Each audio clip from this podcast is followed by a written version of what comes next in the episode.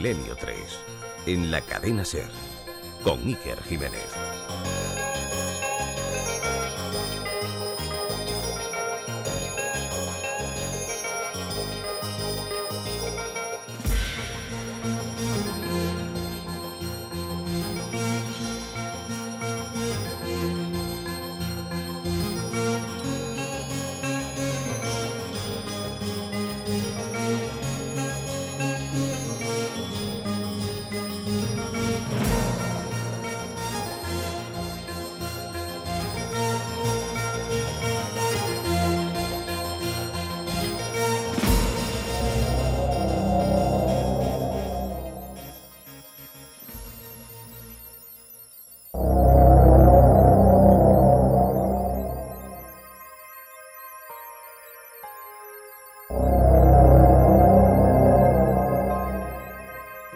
8 de la noche con 44 minutos y 45 segundos del jueves 25 de octubre, un objeto cilíndrico luminoso pareciera caer en el cráter del volcán. Es tiempo real.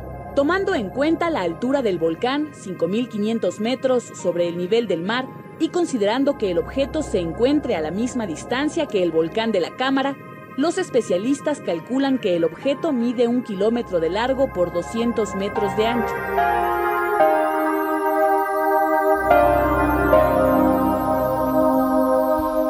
Buenas noches amigos del misterio. La fotografía con la que solemos poner portada visual a esta especie de dossier con toda la actualidad, como toda esta temporada, se convierte en vídeo, en fotografías enlazadas. Por eso aumenta el misterio, porque en los días que corren hemos visto casi de todo, sobre todo por la globalización y la cantidad de filmaciones extrañas que luego en la inmensa mayoría suelen tener un resultado más o menos racional y nada extraño, y también, por qué no decirlo, por los fraudes constantes. Pero, de momento, y hasta que se resuelva el enigma, lo ocurrido hace apenas una semana sobre el mítico volcán Popocatépetl nos deja, por eso empezamos con esta imagen, casi sin palabras. Popocatépetl, que significa monte que humea o monte llameante, está a unos 55 kilómetros al sureste de esa inmensa urbe, Ciudad de México.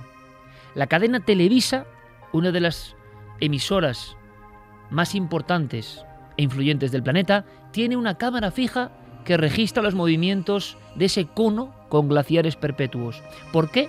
Porque desde el pasado día 16 de abril ha entrado ese gran volcán en fase amarillo 3, cosa que como su nombre indica es bastante preocupante. La gran urbe mexicana está acostumbrada a vivir a la sombra del gigante, a la sombra de ese orificio del cual salen fumarolas sobre todo desde 1993 hasta ahora. Tiene unos 730.000 años de historia, pero quizá lo ocurrido hace tan solo unos días sea de lo más extraño.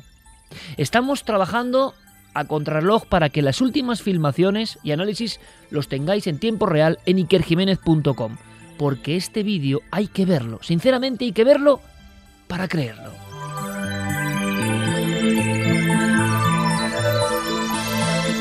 Así que la noche va a ser intensa y será uno de los temas importantes y debatiremos y quiero por favor vuestra opinión. ¿Qué se ve a grandes rasgos para toda esa gente que está en el coche, que está en su lugar de trabajo, que no tiene acceso a la red, que no puede ver ikerjiménez.com en este momento? Bien, ¿qué se ve? El gran cono, el inmenso orificio que realmente es algo impresionante en su tamaño y grandiosidad, y de pronto esa especie de estación de vigilancia recoge como un cilindro perfectamente formado, no parece una estela a primera vista, no va dejando ningún tipo de humo, sino que es como el típico caso absolutamente clásico que ha ocurrido varias veces, por ejemplo, en España, el ovni del pusilibro o las llamadas naves nodriza, que dirían los más románticos, algo que parece, repito, parece, y vamos a ver si de inmediato dan una respuesta o se le inventan, que suele ocurrir las dos cosas, una inmensa estructura, brillantísima, centelleante, que baja casi en vertical y que da la impresión visual de meterse en la boca del volcán y desaparecer. Si lo ha hecho por la parte exterior, se ha perdido eh, digamos, la frecuencia de seguimiento visual y ha debido caer en algún lugar. No se tiene registro. Esta noche, gracias a las pesquisas de investigadores mexicanos y de Diego Marañón, vamos a poder escuchar testimonios importantes, incluso de controladores de vuelo, incluso de testigos que hablan de que algo fue captado por los radares. El caso es complejo, el caso es extraordinario y está ahora mismo en tela de juicio, así que es momento de opinar, es momento de que los amigos, por ejemplo, de la astronomía, de la física, aporten, como no, sus primeras pesquisas. ¿Por qué? Porque los astrónomos entrevistados en México, en cuanto han visto las escenas, se han quedado como nosotros, sin poder pronunciar palabra, no sabían qué era, no se parece a nada y se nos parece a otras cosas bastante antiguas y en las que la inmensa mayoría de las personas han dejado de creer. Por cierto, justo en este año, en México, ¿tiene algo que ver?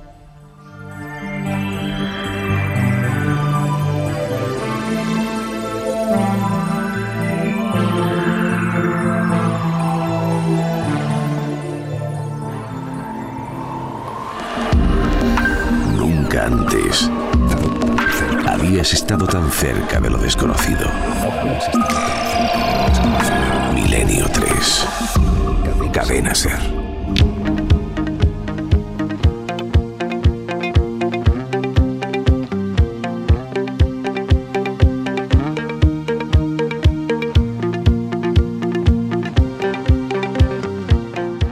Imagen, esa es nuestra presentación. Ahora desplegamos las hojas de la imaginación con un montón de contenidos. Por cierto, en Madrid, eh, con este Halloween trágico, absolutamente trágico, absolutamente terrorífico, pero de verdad, mm, hoy mismo sabíamos de otra irreparable pérdida humana y nos hemos quedado con un nudo en el corazón y en la garganta. ¿Me vais a permitir que el programa de esta noche pues se lo dediquemos a esas familias y a esas personas que yo quiero creer que después de tan terrible experiencia están en un lugar mejor. Eh, luego le dedicaremos una columna a, todo esto que ha ocurrido, a todo esto que ha pasado e incluso intentando, si es posible, mm, poner un poco de esperanza en unas familias que quizá no lo sabemos, escuchen Milenio 3, no lo sabemos, o quizá estas muchachas escuchaban Milenio 3 o Cuarto Milenio lo veían, pero qué enorme, qué enorme zarpazo el que da la vida. Eh, y nos deja con esa sensación de que la vida es algo mucho más importante de lo que creíamos, y que en cualquier momento se esfuma. Así que hay que aprovechar cada minuto como si fuese el último, pero no en el sentido hedonista que nos han contado, sino imagino en el de ser mejores cada minuto, en el de procurar ser mejores incluso con todos aquellos que nos rodean, porque es la misión profunda de todos los seres humanos, misión en la que nosotros, en este equipo de locos a contracorriente, siempre hemos creído. Así que estas ondas de radio, esta noche tan especial, para toda esa gente que tuvo que vivir una, una escena que ojalá no se produzca de nuevo. Ojalá no se produzca de nuevo. Estamos realmente consternados. Pero Milenio 3 tiene que continuar, tiene que también contar cosas quizá para aliviar, acompañar, entretener, yo no lo sé, para revelar, quién sabe, historias desconocidas. Y lo vamos a hacer con todas las ganas, como siempre, cómo no, porque han ocurrido muchas cosas, algunas realmente sorprendentes, algunas dignas de otro tipo de terror.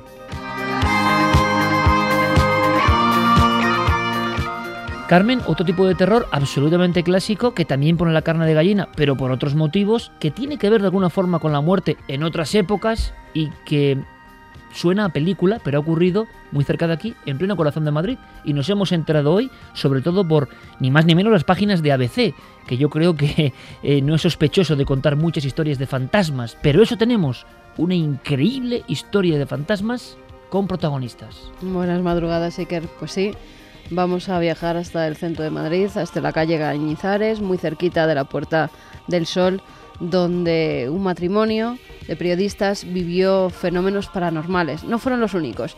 En muy pocos años, esa vivienda, un palacete de principios del siglo XIX, ha estado habitada por muchas personas porque no duraba mucho tiempo dentro de sus muros. Al parecer había fantasmas. Bueno, vamos a contarlo y además eh, rápidamente porque yo creo que os va a interesar incluso eh, la procedencia de esta célebre pareja de periodistas, compañeros de los medios de comunicación, y que lo han pasado francamente mal.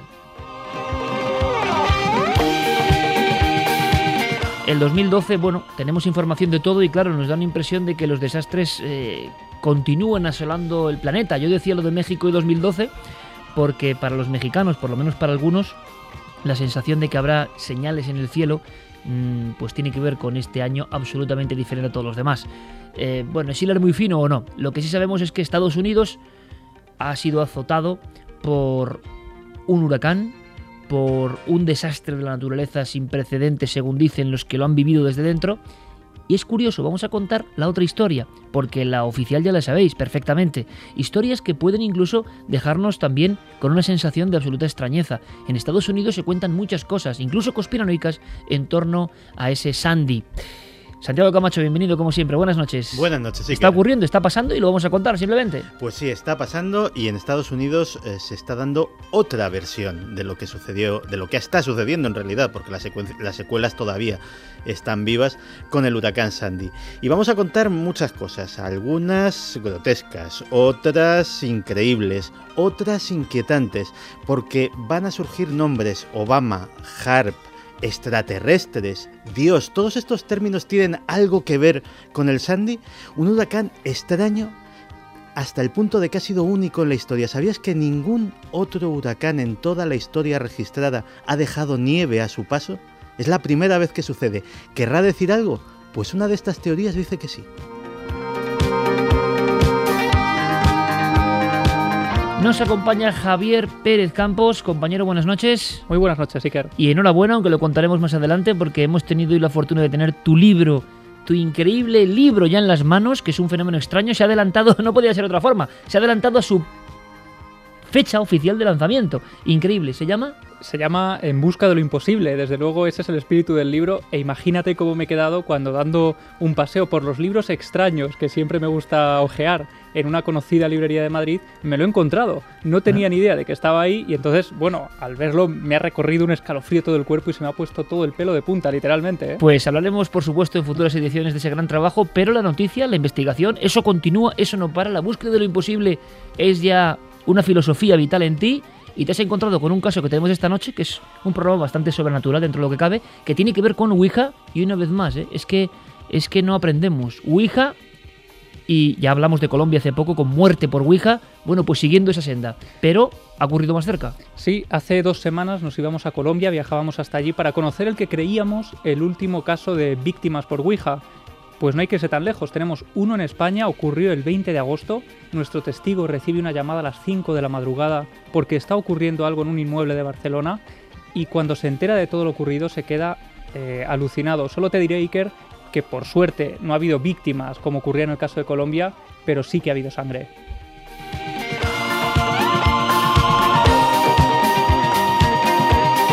Y por supuesto las secciones habituales y un montón de cosas. Y vuestra participación, que es fundamental, sobre todo para opinar. Eh, Fermín Agustín nos dará el momento exacto en el cual el vídeo, que tiene su peso, tiene su configuración en diferentes versiones, vamos con la información que ha dado exactamente Televisa y sus cámaras y podéis echar un ojo porque es sorprendente. Vías de contacto ya abiertas. Claro que sí, que como siempre nuestro mail milenio3 con número arroba cadenaser.com y también las redes sociales Facebook, Twitter y Google Plus. Tienen que buscar Nave del Misterio y ahí estamos todos comentando el programa. Pues con Fermín Agustino El Calero cambiamos radicalmente de ambiente comienza la investigación y curiosamente no vamos a México ni vamos al azotado Estados Unidos. Nos marchamos a unos centenares de metros de esta misma redacción.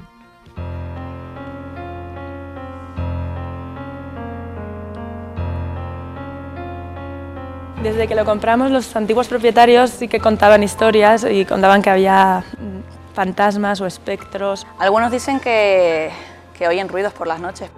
Pues el edificio es un edificio del, de 1803, que hay un manuscrito que se pide licencia para, para, la obra en 1803. Antiguamente conectaba con la iglesia que tenemos al lado y los terrenos eran de la misma propiedad y que el cementerio de la iglesia está pegado a nuestro sótano, vamos. Había una capilla, el sótano estaba lleno de trastos, compró un, un conocido periodista para hacerse aquí su vivienda y su mujer y su hija empezaron a hacer la obra y cada vez que entraban empezaban a sentir cosas eh, raras, ¿no? pues dolores de cabeza y se, sentían que había aquí había algo. Es decir, nos dieron las llaves para que volviéramos a vender el edificio y, tardamos unos meses largos en, venderlo. Pues eh, al principio, cuando se estuvo haciendo la, obra de rehabilitación del, hostal, eh, los, obreros dejaban el ascensor, había un ascensor antiguamente, lo dejaban por la tarde, a lo mejor estaba en, la planta de arriba y no tenía electricidad ni nada. Cuando venían por la mañana estaba en la planta baja hubo un cliente que también nos hizo en la noche hizo una foto a una ventana con el flash y en la foto decía que aparecía una mujer con dos niños ahorcados.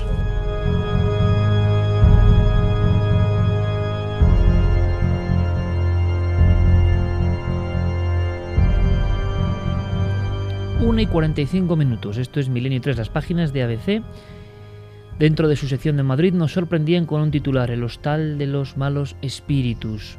Nos habíamos enterado, y concretamente nuestro compañero Ger Pérez Campos, de esa inserción, incluso a nivel inmobiliario, y esas referencias comentando que había un lugar de difícil venta en pleno corazón viejo de Madrid. Lo que no sabíamos es que había una pareja de colegas, sobre todo él muy conocido, envueltos en esta historia, aunque precisamente el protagonista principal, digamos a nivel de celebridad, que es José Antonio Avellán, el famoso locutor, compañero en las líderes radiofónicas en otra emisora ahora, em, y su esposa hacen una inversión porque hay un local impresionante a un relativo bajo precio. Y entonces empieza una historia que al final se acaba transformando en lo que decía este promotor inmobiliario. Tuvieron los tres meses sin llegar a vivir prácticamente que devolver las llaves. O sea, eso que hemos escuchado tantas veces en las películas, se fueron casi sin estar, ocurrió de verdad y a personas de toda garantía, ¿no? Hmm. Estamos hablando de un palacete que hay en la calle Cañizares, en el número 6. Eh, la verdad que es impresionante. Hemos hablado con la mujer de este conocido periodista, con Mara Colás, eh, ni siquiera llegan a vivir allí, Iker. Hemos podido hablar con ella durante muchos minutos porque, como publicaba ABC, es un lugar que hoy en día es un hostal. Al parecer ahora se está vendiendo. Mm, dice la empresa que no tiene nada que ver con los fantasmas, que quieren hacer nuevas inversiones en otros sitios y entonces por eso lo han puesto a la venta. Pero parece ser que este edificio tiene una historia anterior. Eh, varios dueños de este palacete, lo han ido dejando, además con muy pocos meses de diferencia, enseguida querían venderlo porque al parecer dentro de estas cuatro paredes ocurren fenómenos extraños. Hemos podido hablar con Mara, charlar tranquilamente y si quieres, si quieres, escuchamos esa entrevista y luego comentamos lo que pasaba en ese edificio. Mara, buenas noches. Buenas noches, Carmen, es un placer hablar contigo. Igualmente, Mara. Sabemos que comprasteis, adquiristeis tú y tu familia un, una casa, una especie de palacete de principios del siglo XIX y que allí empezaron a ocurrir cosas. Tú cuéntame cómo llegáis hasta ese inmueble y qué es lo que empieza a pasar que a ti te llama la atención. Como eres una experta en la materia, eh, si te digo dos cosas vas a ver perfectamente cuáles. Habrás oído muchos testimonios de mucha gente que ha pasado por, por circunstancias parecidas. Y una es lo que puedes contar que son hechos constatados y otra cosa las sensaciones. Ya de entrada, la forma en que llega a mí ese palacete, porque es un palacio, con, siete protecciones oficiales, fue curiosísima, porque una gran agencia me dijo, te voy a ofrecer una cosa, tiene que ser para ti, no vale para especular, si quieres te la paso, te la cedo, te va a encantar, está en un sitio malo, pero te vas a enamorar. Yo no sabía dónde iba, ni sabía los metros que tenía, ni nada. Yo necesitaba venirme de las Rozas a Madrid porque mi marido tenía un horario muy apretado, tengo una niña, tenía una niña muy pequeñita, y quería estar cerca de Madrid para que su padre pudiera estar más tiempo con ella. Entonces fui a verlo y la primera vez que yo entré allí fue espectacular. O sea, yo pensé que me estaban tomando el pelo. Era imposible que ese tipo de casa eh, fuera accesible para cualquier persona, que no fuera para una organización o una fundación, porque era maravillosa, era como el, palacio de Sisi. Lo que pasa es que cuando yo entré en aquella casa no duré ni media hora. Ya al principio fue horrible. Me puse mala, malísima, malísima. Tenía una jaqueca que era incapaz de poder ni abrir los ojos. La primera vez que yo entré en esa casa. Cuéntanos un poco, Mara, cómo era esa vivienda. ¿Tiene dos pisos? ¿Tiene dos plantas? ¿Hay alguna zona que te llamara la atención? La vivienda, lo que me enseñaron los dueños que eran rarísimos, Eh, digo lo que me enseñaron porque llegué a comprar la vivienda sin ver como un tercio de la casa. Pues siempre había excusas para no enseñarme cosas que luego me sorprendieron. La vivienda era maravillosa. Tenía una entrada con un paso de carruajes en mármol rojo con dos apliques de bronce de 1800 que tenían alarmas para que no se fueran robados. Tenía un cristal emplomado que daba paso a un distribuidor con una consejería a la izquierda y una escalera como de baile de emperatriz. En la mitad de la escalera había, a tu derecha, había una armadura antigua española y entrabas a un patio cuadrado, como de unos 100 metros cuadrados, que estaba pues lleno de policromías árabes alrededor, todo de mármol blanco, con una fuente en el medio, coronado por un emplomado gigantesco que daba luz a todo el interior de la casa. Eh, la parte alta era la parte principal de la casa, donde había un salón corrido increíble, o sea, con unas lámparas maravillosas, suelos de tarima de madera desgastadas, pero todavía tenía un gran esplendor la casa. Luego había un comedor que yo llamaba el comedor del baile porque era maravilloso. O sea, tenía una lámpara preciosa de cristal grandísima, de bronce con cristales. Y al otro lado había como una zona yeye. Habían quitado todo el esplendor al palacio, pero estaba como yeye, como mal cuidado. Pero lo mm. que, lo que te mantenía original, aparte de todo el subsuelo, que había los arcos típicos judíos del centro de Madrid que atravesaban y que se veía que iban hacia la iglesia de al lado y que cruzaban por la calle hacia el otro lado de Cañizares, que eso era, lo del subsuelo era una de las protecciones que tenía el palacio. Era increíble que eso pudiera, yo pensaba, pero ¿cómo puedo acceder yo a esto? Si es algo increíble, era muy, muy singular. Claro, te llama la atención, ¿no? Que eh, tanta belleza, eh, un palacete tan grande de principios del siglo y el precio que no era tan caro como tú te esperabas. Eso ya, pues ya te llama la atención, ¿no? Sí, a mí me dejó, es que no me lo podía creer, como no me lo puedo creer que tener tanta suerte. Pero no piensas que es por nada extraño que ocurra entre esas cuatro paredes. No, lo extraño empezó poco a poco, pero vamos, en muy poco tiempo, porque yo lo tuve así con ilusión muy poquitos meses. ¿Lo adquieres y empiezan las obras? Lo compramos y a los dueños anteriores intentan venderme los muebles. Eh, yo le digo que no a una serie de muebles que había de pan de oro, de no sé qué. Entonces yo le compro varias cosas, muy pocas cosas. Lo curioso es que el día que yo firmo y me dan las llaves es el día que yo veo el resto de la casa y, y me di cuenta que dejan los muebles que he comprado y todo lo demás pero todo lo demás como si los hubieran abducido. O sea, me dejan todos los muebles que me intentaban vender, me dejan ropa, enseres, armarios, maletas. O sea, la casa como si hubieran desaparecido los dueños abducidos. ¿Y entonces qué empiezas a hacer? Me imagino que con toda la ilusión del mundo, como cuando compramos una vivienda, quieres hacer obras, quieres ponerla a tu estilo. Empiezan las obras y empiezan a ocurrir los fenómenos. Efectivamente, es que los fenómenos empezaron desde el día uno. Lo que pasa es que yo no los relacionaba. O sea, yo empiezo a pensar que todo el mundo me está tocando todo. Entonces empiezo a hacer un baño arriba en una de las habitaciones que era de tres metros de altura, con unas escayolas preciosas. Empiezo a habilitar un dormitorio con un cuarto de baño actualizado. Entonces pongo al hermano de mi hermana a organizar esa obra y yo creo que mi cuñado me está todo el día tocando todo abajo, porque yo le regaño y él me dice, yo no toco nada, yo no, yo no bajo abajo. Y le, hay un despacho que me dejan que, que da ese patio grande central, porque tienen rejas perimetrales, que era el típico despacho de mueble antiguo como castellano pesadísimo, que cada mm. butaca pesaba 200 kilos. Bueno, pues todas las noches todo ese patio quedaba cerrado porque no vivía nadie y al la mañana siguiente las rejas de ese concretamente abiertas. Una, dos, tres, cinco veces, siete, diez. Y yo llego un momento que me enfado, porque yo digo, pero yo no entiendo qué estoy buscando abajo, porque siempre está abierta la reja y yo lo cierro y aparece abierta, junto con una silla muy antigua que los del corte inglés me valoraron como del año 1800 no sé qué, que está por todos lados la silla. Entonces mi cuñado se enfada conmigo, me dice que él no toca nada y bueno, termina la obra, eh, cambio la cerradura del portalón de la calle Cañizares, ya está todo el mundo fuera, ya no entra nadie más que yo y permanentemente las rejas quedan cerradas por la tarde y a la mañana siguiente están abiertas. La famosa silla de 1800 y pico desapareció, nunca jamás se supo dónde estaba esa silla.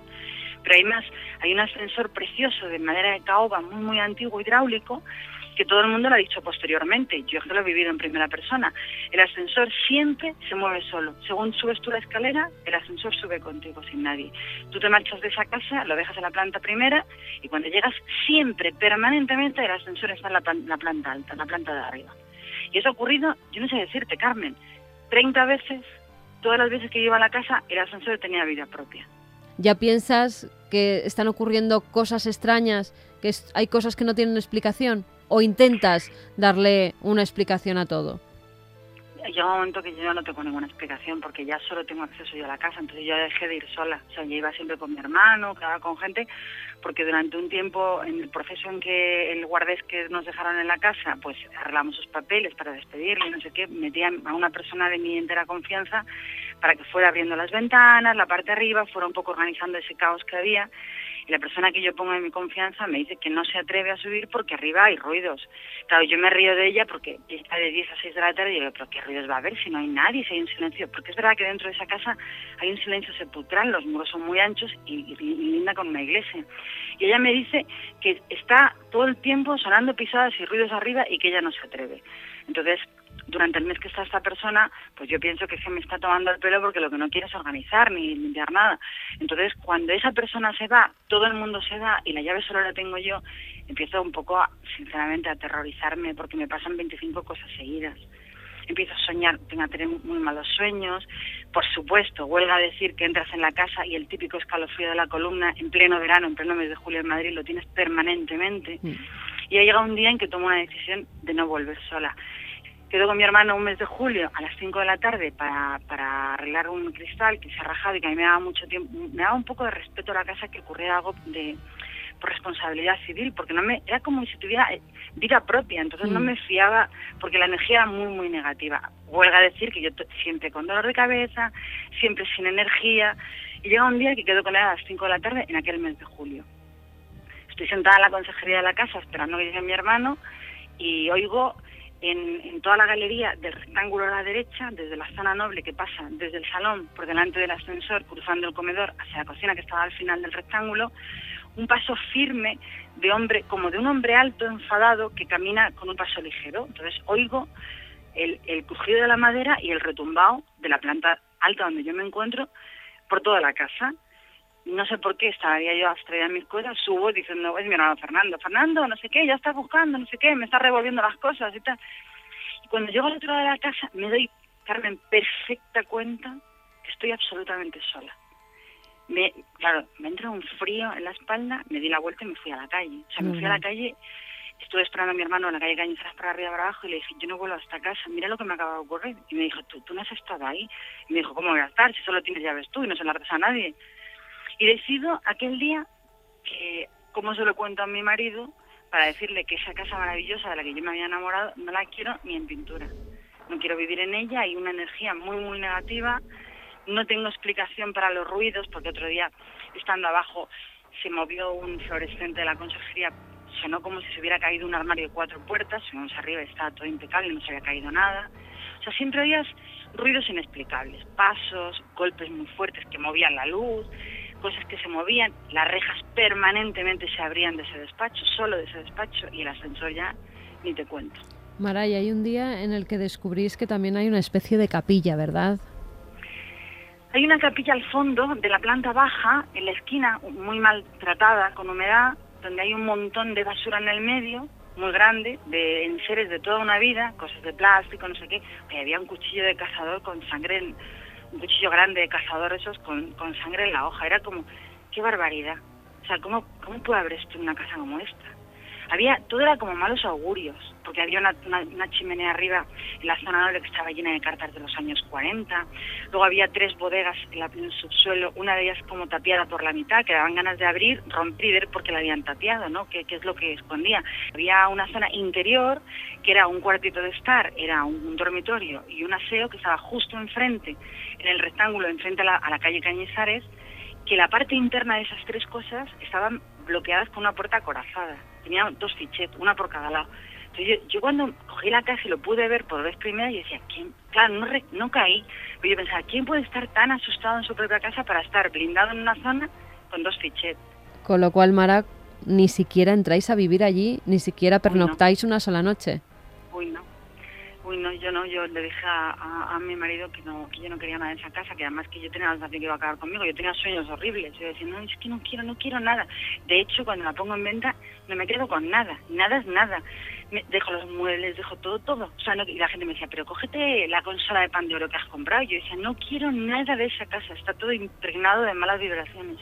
Tú lo tomas como una casa con entidad propia, como si esa casa tuviera vida y no quería que nadie estuviera allí, que no movierais sus cosas, como si esos mismos muebles guardaran una historia oculta que no hemos podido averiguar porque los de la propia agencia han estado investigando en qué era ese edificio y no han llegado tampoco a muchas conclusiones. No encontramos nada, por ejemplo, está desaparecido el registro de la casa desde 1803 hasta 1800 hasta 1927, me parece que la compra un político madrileño. No sabemos nada de quién la habitó, por qué se supone que se hizo sobre el campo santo de la iglesia de al lado, no tengo ni idea. Lo que sí tengo, claro, esto suena Carmen, esto suena a loca perdida. Yo no lo soy porque no, no soy ninguna experta en esa materia. Nunca me ha pasado nada antes de la calle Cañizares y nunca después, estos últimos 10 años. Pero sí que la sensación cuando yo entraba ahí era como si 100 personas que te odian estuvieran mirando. O sea, la energía era tan negativa que por más que abrieras las ventanas yo me sentía como con aire pesadísimo. Mm te chupa la energía. Además, curiosamente, mi hija Sarai le pasaba lo mismo. Era chiquitita, entraba conmigo, no salía de la consejería y tenía la pobrecita una sujetación de dolor de cabeza y yo le decía, vete a jugar, que hay muchas cosas. Y me decía, no mamá, que tiene mal rollo. Me decía, y era súper pequeñita entonces. Y siendo la niña pequeña, ella llegó, porque sabes que los niños son más intuitivos, que parece que ven otro mundo, eh, que nosotros no podemos llegar a él, ya pasado una edad. ¿La niña te comentó en algún momento si veía algo, si había, eh, no sé, sentido algo en esa vivienda? Fíjate que no, porque yo tenía a la pequeña, pero la pequeña no pasaba de la recepción, no, no quería entrar, no, nunca quiso entrar. Y yo le decía, pues vas a vivir aquí. Y me decía, ya verás cómo no. Y de ahí no la sacaba, con el ya verás cómo no. Oye, no se equivocó. Yo ya no quería vivir ahí ni dormir ahí. Ahí se quedó el baño nuevo, ahí se quedó todo. Qué listos son los niños. Qué listos son los niños. Hay una iglesia al lado donde, según publica ABC, allí al parecer mataron a siete monjes y se utilizó también como refugio en la Guerra Civil Española. ¿Tú crees que tiene algo que ver o no lo relacionas? Yo tengo, tenía dos sensaciones. Una sensación masculina muy, muy maligna o sea, muy, muy cargada de hostilidad, esa sensación de, de un hombre que te está siguiendo y te está mirando, y te, o sea, es una sensación, yo no he visto nunca nada, yo solamente he visto objetos que se mueven, golpes, pisadas, yo, yo no he visto jamás nada. Y luego otra de víctima femenina. Entonces tienes varias sensaciones. Yo no sé si eso tiene que ver con la guerra. Este hombre, a un hombre que compró la casa, me parece que en el 27, se la quitaron los milicianos y fue un refugio de milicianos que aprovecharon para matar a los monjes de al lado. Pero yo tengo la sensación de que el secreto de esa casa es anterior. De hecho, había hay un, en el patio hay un sumidero, eh, pues yo te diría de 50 o 60 por 60, que es una losa que levantes y de un sumidero que cae al subsuelo del Madrid antiguo, que recuerda que pasaban muchas aguas por abajo de Madrid, que estaba entero excavado. Pues una vez tiramos una piedra, hoy te asustaba. Y yo le decía a mi hermano, madre mía, qué barbaridad, tú ahí tiras un niño entero y cae para abajo, o sea, y nadie lo encuentra nunca, porque era un, un sumidero brutalmente grande. Con lo cual, vete tú a saber los, los secretos y lo que esconde esa casa. Pues Maracolas, mil gracias por tu testimonio, de verdad. Mil gracias, Mara. un abrazo muy fuerte para ti y todos tus oyentes.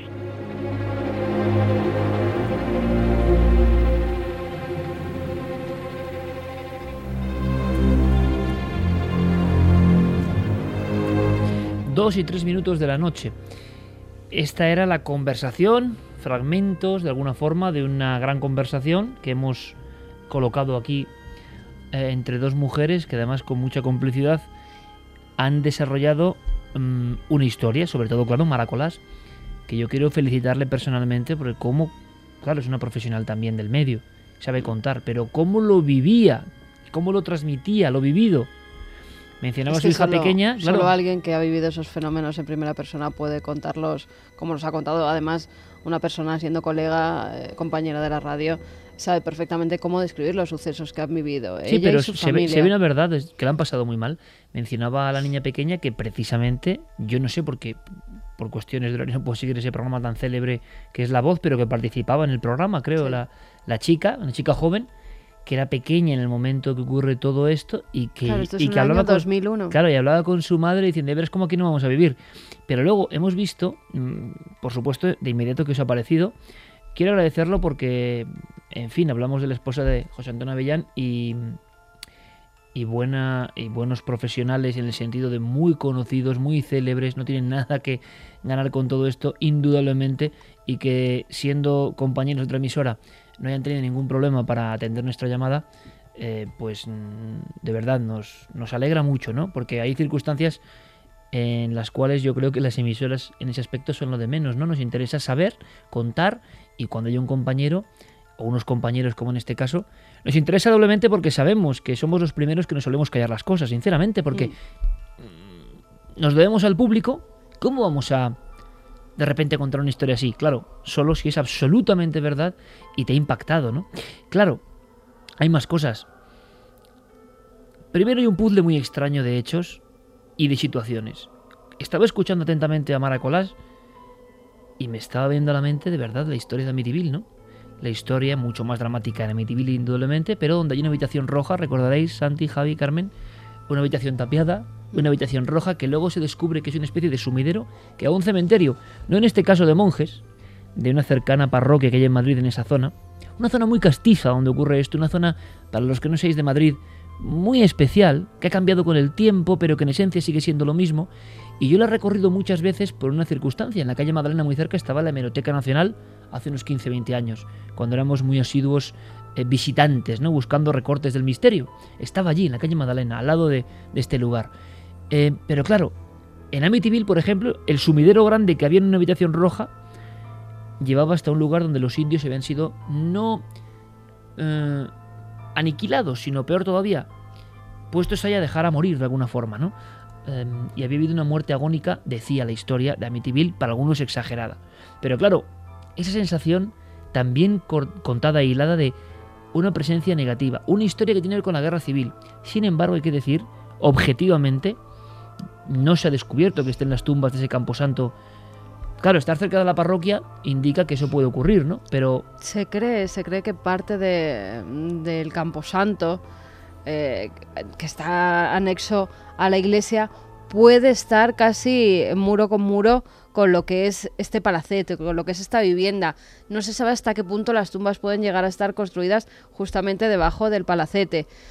Eh, es complicado, es complicado buscar porque yo sé que, y Mara me lo ha comentado eh, a micrófono cerrado, que es cierto que, han intentado buscar más historia de la casa y no han conseguido llegar a muchas cosas. Eh, muchas veces porque los propios de la inmobiliaria han encontrado sí algunos planos y algunos documentos, pero no del todo. No han llegado a cerrar la historia 100%, o sea, no se sabe cuándo un propietario la adquiere, cuándo es vendida, si ha pasado algo, si ha habido un asesinato. No se tiene información de esa vivienda, con lo cual es todavía más extraño. A las 2 y 7, Fermín Agustí, compañero, buenas noches.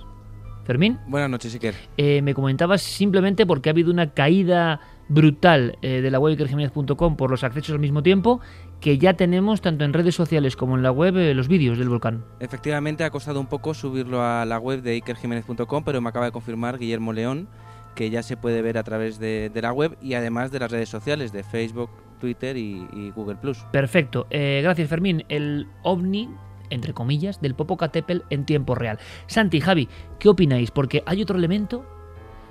Mira, hoy he tenido sueños muy raros, hoy precisamente. O sea, eso pasa y uno no lo puede controlar, ¿no? Sueños que te vienen, que te van, que seguramente para los más eh, seguidores de la fisiología tienen que ver con algo que pasa en tu organismo, en tu pensamiento. A veces yo creo que no tiene nada que ver con nada de eso. una imagen que te impacte, una historia que te impresione. Pero ¿cuántos testigos? Hay dos factores la sensibilidad especial de las mujeres, no me cabe la menor duda. Si eh, fuera Avellán el que lo claro que vivió poco allí o no vivió no le dio tiempo es claro. Que Mara era la que estaba constantemente eh, pues viendo las obras que se estaban es que imagínate si llegan a vivir y a dormir. Es que ella me decía que ni siquiera llegaron a pernoctar una noche porque viendo lo que había pasado, ella ya tenía pánico de hasta entrar en la vivienda, lo cual es lógico y normal, claro. Los fenómenos es muy curioso porque los fenómenos ocurren solo en periodo de obras. Ojo, primer detalle. Segundo, eh, sensibilidad especial femenina. Decía yo que ella no podía contar igual, aunque cuente bien las cosas, porque había un no sé, había un sentido femenino en esta historia que se ha contado, una especie de impresión muy fuerte, como que la casa puede contigo, o te está diciendo algo que tú sí que te está diciendo márchate. Exactamente, que te está diciendo márchate, como en Amityville, la famosa historia de ese reverendo que va a exorcizar la casa y que él dice, y lo dijo y pusimos aquí la grabación, que solo oía márchate, ¿no? Márchese, fuera, una voz, ¿no? Cuando llega allí. Eh, y luego hay otro factor, ese de los sueños, ¿no? Tres patas importantes. Eh, al mismo tiempo, aunque no se pernocte en la casa, se está trabajando, está uno vinculado a ella con las preocupaciones de una casa y en el otro domicilio, en las rozas en este caso, uno está recibiendo una información onírica que a veces desechamos como diciendo son sueños y no valen de nada, pero que igual nos están indicando algo, ¿no? En fin, es un caso en pleno corazón de Madrid que rescatamos para todos vosotros con voces, ponemos voces a todo lo que contaba hoy ABC. Nuestra obligación es, como no, Milenio 3, Cadena Ser, contaros todo lo que está pasando y si es posible ser los primeros en contarlo y que lo disfrutéis o sobrecojáis elementos curiosísimos de historias que se repiten una y otra vez. Pues la verdad es que el caso es tan rico, es eh, tan lleno de detalles, de matices, que se me han ocurrido tantas cosas que comentar que voy a tener que dosificarme. La primera, voy a empezar por lo que has sugerido tú, lo de los sueños. Mira, una de, las lecturas que, de juventud que más me marcó fue precisamente la, interpretación de los sueños de Freud. Y la tesis de Freud que quien no se haya leído el libro es un poco denso, pero como está repleto de casos eh, propios, de casos tratados en su consulta, pues eso lo hace más ameno y sobre todo te va demostrando la tesis que él quiere darte. Eh, es muy curiosa y viene muy a cuento. Freud termina diciendo eh, que básicamente los sueños se alimentan, la inmensa mayoría, de lo que ha percibido tu inconsciente en las últimas 24 o 48 horas. Cosas de las que no has sido ni siquiera consciente que eh, no han traspasado el umbral de la percepción y sin embargo tus sentidos no, solo los cinco sentidos eh, los cinco sentidos físicos, a lo mejor también otros estos sentidos las han percibido. Y probablemente esos sueños inquietantes, esos sueños que ya definía como horribles, que eh, no quiero ni, imaginarme en qué podrían consistir. Pues después de pasar una jornada eh, que a lo mejor, pues aparte de estos hechos inexplicables, pues ella estaba con sus obreros, pues con su cuñado, pues oye, lo que es una ama de casa que está preparando su nuevo hogar muy atareada, sobre todo un hogar de esas, de esas dimensiones y de esa envergadura pues a lo mejor no estuvo pendiente de muchas cosas que por su visión periférica, por eh, la parte inconsciente de lo que oyó, por sensaciones que fueron apenas un atisbo, al final se realimentaban por la noche y le venían a visitar simplemente casi como un grito de su inconsciente diciéndole cuidado, cuidado que te estás metiendo en un sitio peligroso. A mí me parece es un caso lleno de, prototipos, desde luego, y he tenido que apuntar algunas de esas vivencias que nos contaba Mara. Por ejemplo, me llama mucho la atención ese hecho también que parece propio de película de terror de un piso, de un edificio demasiado barato para lo que es.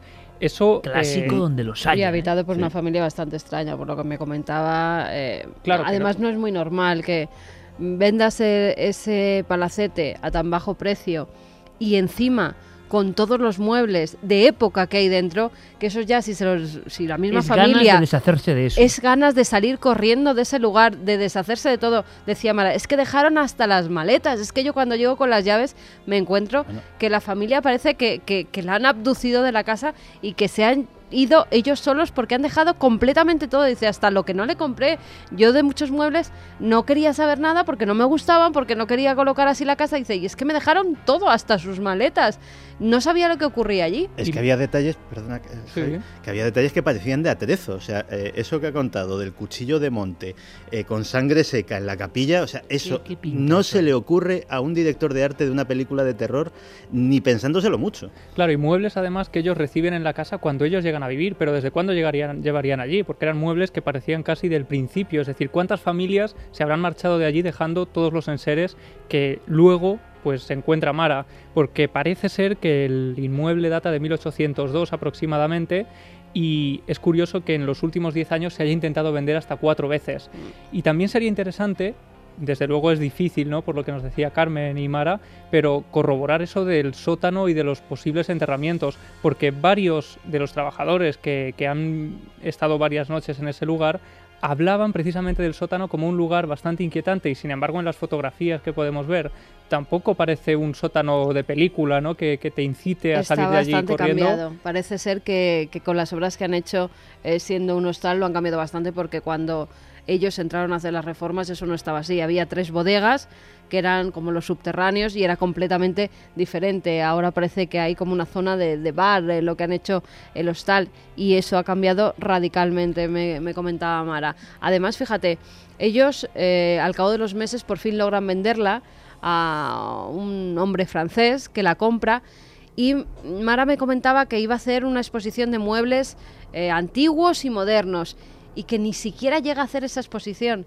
que adquiere la casa, la tiene durante nueve meses, no llega a vivir dentro de, la casa y se va también como, como ha llegado. Es como una casa que no se deja poseer, ¿no? Ni habitar. Y luego, entre el racimo de clásicos, la clave la ha dado Santiago Camacho, una vez más, eh, en estos aspectos de hasta qué punto el nuevo caso aporta cosas que ni siquiera la ficción puede llegar a ellas. Ahí está el marchamo de la verosimilitud, ¿no? Cuando uno inventa una... inventa entre comillas, inventa porque lo ha vivido, lo describe, lo ha sentido así. Y sin embargo, es una creación nueva respecto a lo que ya conocíamos. Pero hay elementos curiosísimos. Por ejemplo, dicen que cuando eso se transforma en hostal, los clientes ven a una mujer, otro arquetipo, vestida de blanco, que no es ninguna cliente, que la sorprenden vagando por alguna de las zonas comunes. Y luego, sobre todo, que uno de los clientes, entre los muchos casos que comentan, incluso los promotores inmobiliarios, cosa que no es ninguna fama, también es curioso, no es ninguna fama para vender el caserón, a ver quién lo quiere ahora, ¿no? Pero nunca se sabe, lo que sería interesante es investigar, vamos a intentarlo. Hay una cosa que yo nunca había escuchado, me parece muy fuerte, eso puede significar que, que creo que es mm, demasiada recarga de tintas o interpretación muy terrorífica, demasiado quizás, pero si es verdad, ojalá esté escuchando el hombre que una noche ve algo en la ventana está en el hostal, cliente que ve algo en la ventana. Tiene las agallas, entre comillas, para sacar la cámara fotográfica, según cuentan, y lanzar una, una imagen. Y lo que aparece es una mujer y dos niños ahorcados. Esto puede sonar muy impactante. Qué miedo, qué miedo, pero no parece muy lógico. O sea, es decir, nunca hemos escuchado nada parecido. Y si ocurre, si está, si es una interpretación del fotógrafo en sí, sería muy interesante que se pusiera en contacto, porque es el eco de Milenio tan grande que sabemos que a quien sea le va a llegar, que mm. estamos hablando de esto. Nos gustaría mucho, ¿no? Yo creo que, que fue por error y que, que, luego lo viene en la fotografía. Eh, o sea, no, lo ve en visión directa, aparece después. Exactamente. Como cuando tú vas a un hotel, haces una fotografía a la habitación para tener un recuerdo, para mandársela a tus amigos, para lo que quieras.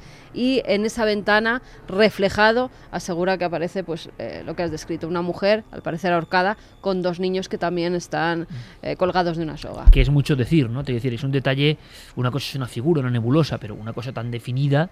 Pues Mara me decía que ellos ver no vieron nada. Pero tiene muy claro que el día de las pisadas eh, es una presencia masculina, llega a definir eso, ¿no? sí. Por la forma de pisar. Sí. Mira, y luego Mara ha introducido otro, ha sugerido otra cosa que, a mí me parece muy interesante comentar, que es cuando hablaba de este sumidero donde uno podía haber echado cualquier cosa. Sonaba el espinazo del diablo. Sí, mira, yo hace muchos años estaba, estaba visitando las Highlands, estaba visitando Escocia y claro, pues iba de mansión encantada en mansión encantada. Y ya, claro, al enésimo castillo encantado, a la enésima mansión gigantesca de tal o cual clan que tenía media docena de fantasmas, pues ya le dije a mi acompañante, digo, bueno, aquí qué pasa. O sea, que de verdad tenéis un fantasma en cada casa. Y claro, me hizo una reflexión que no se me olvidará hasta ahora. Dice, mira, nosotros ahora, eh, tú, yo, eh, tú en Madrid, pues yo, eh, yo en, Glasgow, vivimos en casas pues de 50, de 100, de 200, de 400 metros cuadrados. Perfecto. Y eso es una casa que está en una ciudad, que tiene vecinos, que es un chale adosado, que es una... Esto es una casa que tiene 4.000 metros cuadrados. Y esto, aparte de ser muy grande, en aquella época daba impunidad. En estos muros, durante todos estos siglos, aquí ha pasado de todo y nadie fuera de estos muros se ha enterado jamás de lo que sucedía. Y eso es lo que diferencia una de esas grandes mansiones, que realmente no nos, con nuestra vida, con nuestra vida urbana o incluso rural eh, de, hoy en día, no nos podemos imaginar lo que era vivir en un entorno enorme, completamente cerrado, completamente aislado del mundo, donde las personas muchas veces, sobre todo si pillaban a un cabeza de familia que fuera especialmente tiránico, etcétera, etcétera, podían vivir en un mundo prisionero. Exacto, encerrados en su propio mundo, Ahora escuchamos rápidamente primera ráfaga, porque vamos de inmediato con lo que está pasando en México en tiempo real, eh, vuestras opiniones de qué os ha parecido este caso, ¿no? Eh, nuestra obligación era hablar con los protagonistas. Pero lo dice muy bien Santi, la sensación de que hayan pasado cosas, viendo el aspecto del lugar, hemos visto fotografías e imágenes del lugar, ya remozado, pero la propia distribución suena a palacete donde, no sé, o han ocurrido cosas raras o muy de logia extraña, no sé, suena algo Sí, que no acaba de entenderse Eh, tenían que y un tener poco mucho, oculto, ¿no? mucho miedo, como comentaba Mara, los dueños anteriores, para tener una especie de búnker dentro de su propia casa. Porque eso parecía que era para defenderse de algo, pero ¿de qué? Hombre, pero si es una habitación puede ser una habitación del pánico, ¿no? Ya, pero una habitación del pánico en un palacete que tiene rejas, que tiene alarmas, con dos puertas como de las blindadas de banco, de esas que son acorazadas, mucho miedo tienen que tener o algo de mucho valor tenían que tener dentro para que hubiera esa habitación sellada en la que no se podía casi acceder. Además, otra cosa, ¿por qué a Mara no la enseñan un tercio de la casa antes de comprarla? Había un tercio de la casa que no conocía, como comentaba ella en la entrevista. Pero era la capilla luego. Era parte de la capilla, sí.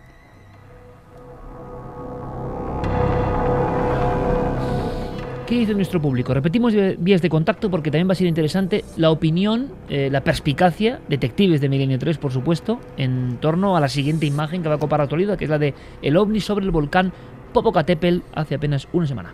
Pues repetimos las vías de contacto, milenio 3 con número arroba cadenaser.com y eh, la nave del misterio, tanto en Facebook como en Twitter, como en Google Plus. Johnny decía, con razón los dueños anteriores le hicieron el regalo, entre comillas, a la pobre incauta. Pablo dice, estoy flipando, la casa de los fenómenos extraños de la que están hablando en Milenio 3 es el Hostal Cats y yo pasé una noche allí en 2010. Pues sí, exactamente. ¿Y notó Es algo? Ese hostal.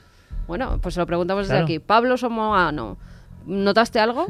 Al parecer no, porque si no lo hubiera comentado. Ha flipado ahora cuando hemos dicho el sitio y lo ha palabras, visto, sí, sí. eso es. Pedro Abeja dice, me juego el cuello a que después de esto el hostal se llena de gente y se les quitan las ganas de venderlo. Bueno, hay mucha gente que está diciendo que qué hostal es para no ir. O sea que no sé si es publicidad o no es publicidad. Duben dice, yo conozco ese hotel y es verdad. Está a la venta el hotel. El hotel está ahora mismo a la Por venta eso. por más de 6 millones de euros. Creo que lo tengo aquí. En el ABC lo publicaban. Eh, 6.380.000 euros es lo que vale hoy en día el, el hostal.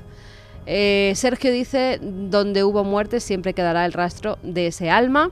Borja Fernández, ahora la gente al escuchar esto quiere ir, pero el historiador, ¿por qué no ha ido antes? Supuestamente un palacete de Madrid lo deberían conocer. Pino en las Exacto, nubes dice... pienso lo mismo, ¿eh? La niña percibió algo. Raro era que no.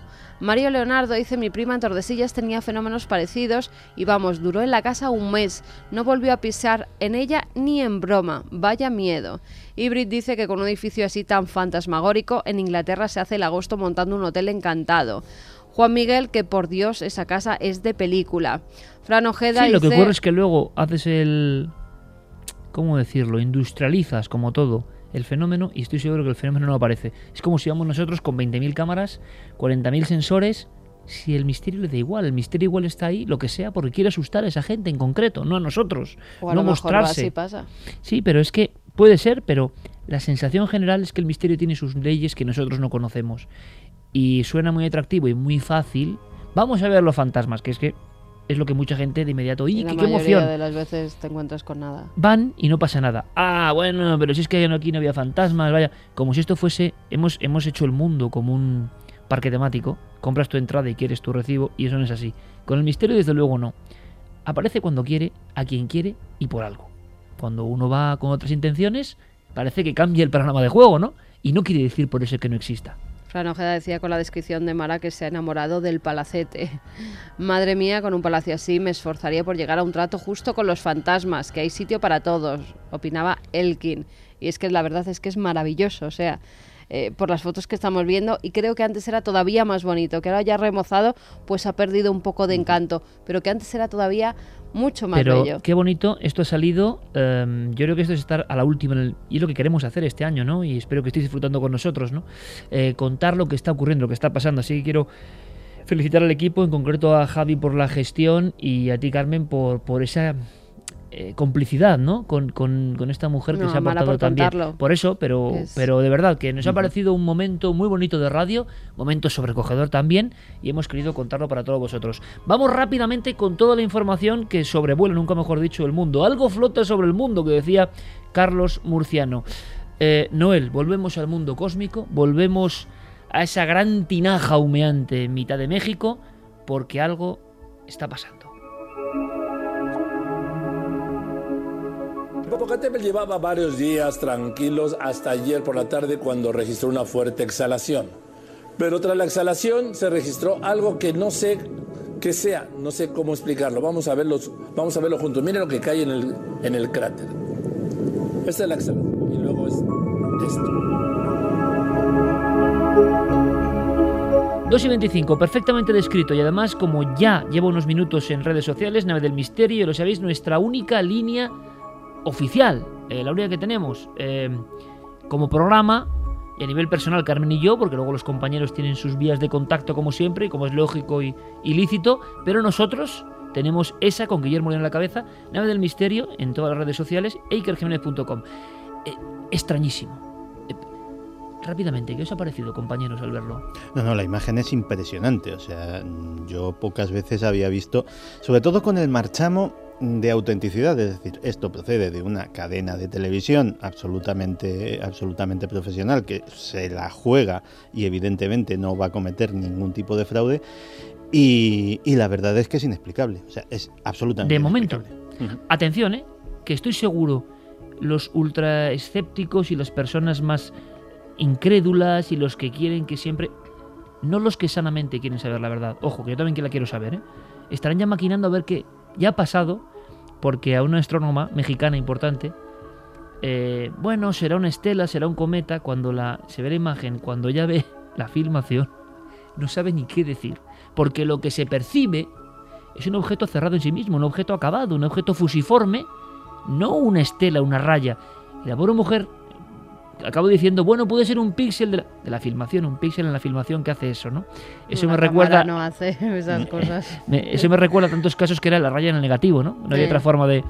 Mira, de desde, desde México nos escribía Mariano Ernesto Fernández Espinosa y dice, déjenme decirles que hasta ahora no se ha dado una explicación satisfactoria de este caso en México. Se ha analizado el vídeo por una persona de la Universidad Nacional Autónoma de México. En una semana no tiene solución de momento. Pero no ha podido decir nada claro acerca del fenómeno, solamente comentó que podía ser parte de la imagen, pero yo lo dudo porque no es la primera vez que sucede algo así en mi país. Un abrazo a todos los milenarios. Atención con el dossier que traes Anticamacho, ¿eh? Siempre con la faltriquera llena de sorpresas. A mí, ahí fuera me ha dejado, como digo, bueno, caramba, esto había pasado ya en ese volcán, lo va a contar Santi. Javier, a grandes rasgos, flash de la imagen. Carmen, ¿qué os parece? Pues es una filmación tan perfecta que al principio cuando la ves en imagen cuesta hasta creer Cuando que sea la ves en una imagen parada dices, no me claro, lo creo. Claro, pero cuando ves el vídeo, eh, bueno, si es una, fil- una falsificación, claro, hecha por Televisa, desde luego es imposible plantear esa hipótesis. Ahora están diciendo que si un fallo Bueno, de la y si cámara... lo es, será un escándalo, claro. Claro, Sí. pero y lo que llama la atención a mí personalmente por lo menos, porque bueno, estamos acostumbrados a ver Un todo fallo, tipo de... Javi, un fallo de la cámara y el objeto parece, da la impresión de que se mete perfectamente en la boca del volcán, ¿no? No, no. Claro. No va Bueno, por eso un lado. que puede pa- ser un efecto óptico Sí, porque bueno. puede caer a un lado del volcán o a Sí, otro sí, lado, pa- pero que sí, No, no, pero hay una- perfectamente centrado. Hay Ah, una, caldero, hay una fumarola de humo alrededor, de, alrededor del cráter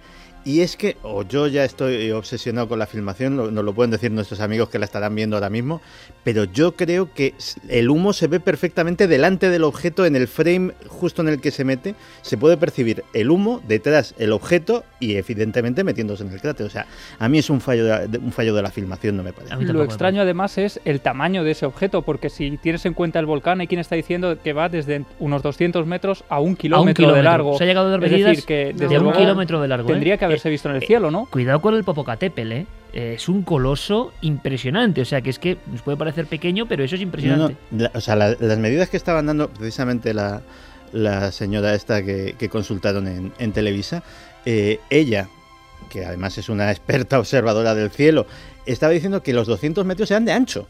Es decir, que era un kilómetro de largo Exacto. y 200... No, no, una de las astrónomas más importantes de México. Sí, sí.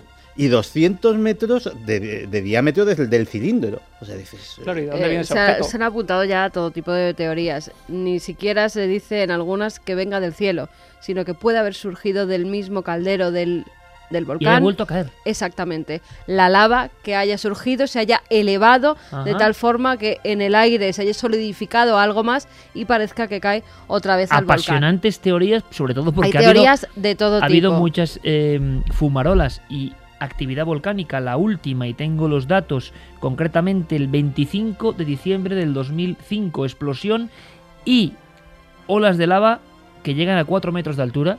Y desde luego nunca había pasado que una se convierta en un cilindro, ¿no? Así que estamos con un misterio, tendrá que tener una solución. Sí, ¿o y no? de todas formas, también otra teoría que apuntaban, una especie de meteorito que cayera justamente, es que, vamos, si hacemos Eso es- no, no, eso es probabilidad, probabilidad es casi imposible, Santi, porque, porque claro, una cámara filmando en un trípode, porque vemos que es una imagen fija, están filmando cómo entra en erupción el volcán y de repente esa especie de, de pieza vertical, Sí, sí, ¿no? sí, que sí. cae directamente perfectamente dentro. cerrada, no es que veas algo abierto que suelta estela. No parece, vamos, para entendernos, no parece muy natural, no parece algo geológico. No. Parece más bien un, un Claro. cilindro manufacturado, no sé. Es que hay que hacerse, eh, teniendo en cuenta esas dimensiones, eh, parece que cae como a cámara lenta. No, o sea, teniendo ese tamaño, cae muy deprisa. Mucha velocidad. Eh, si eso fuera un objeto físico, o por lo menos, y aquí es donde me voy, voy a poner un poco más aventurado,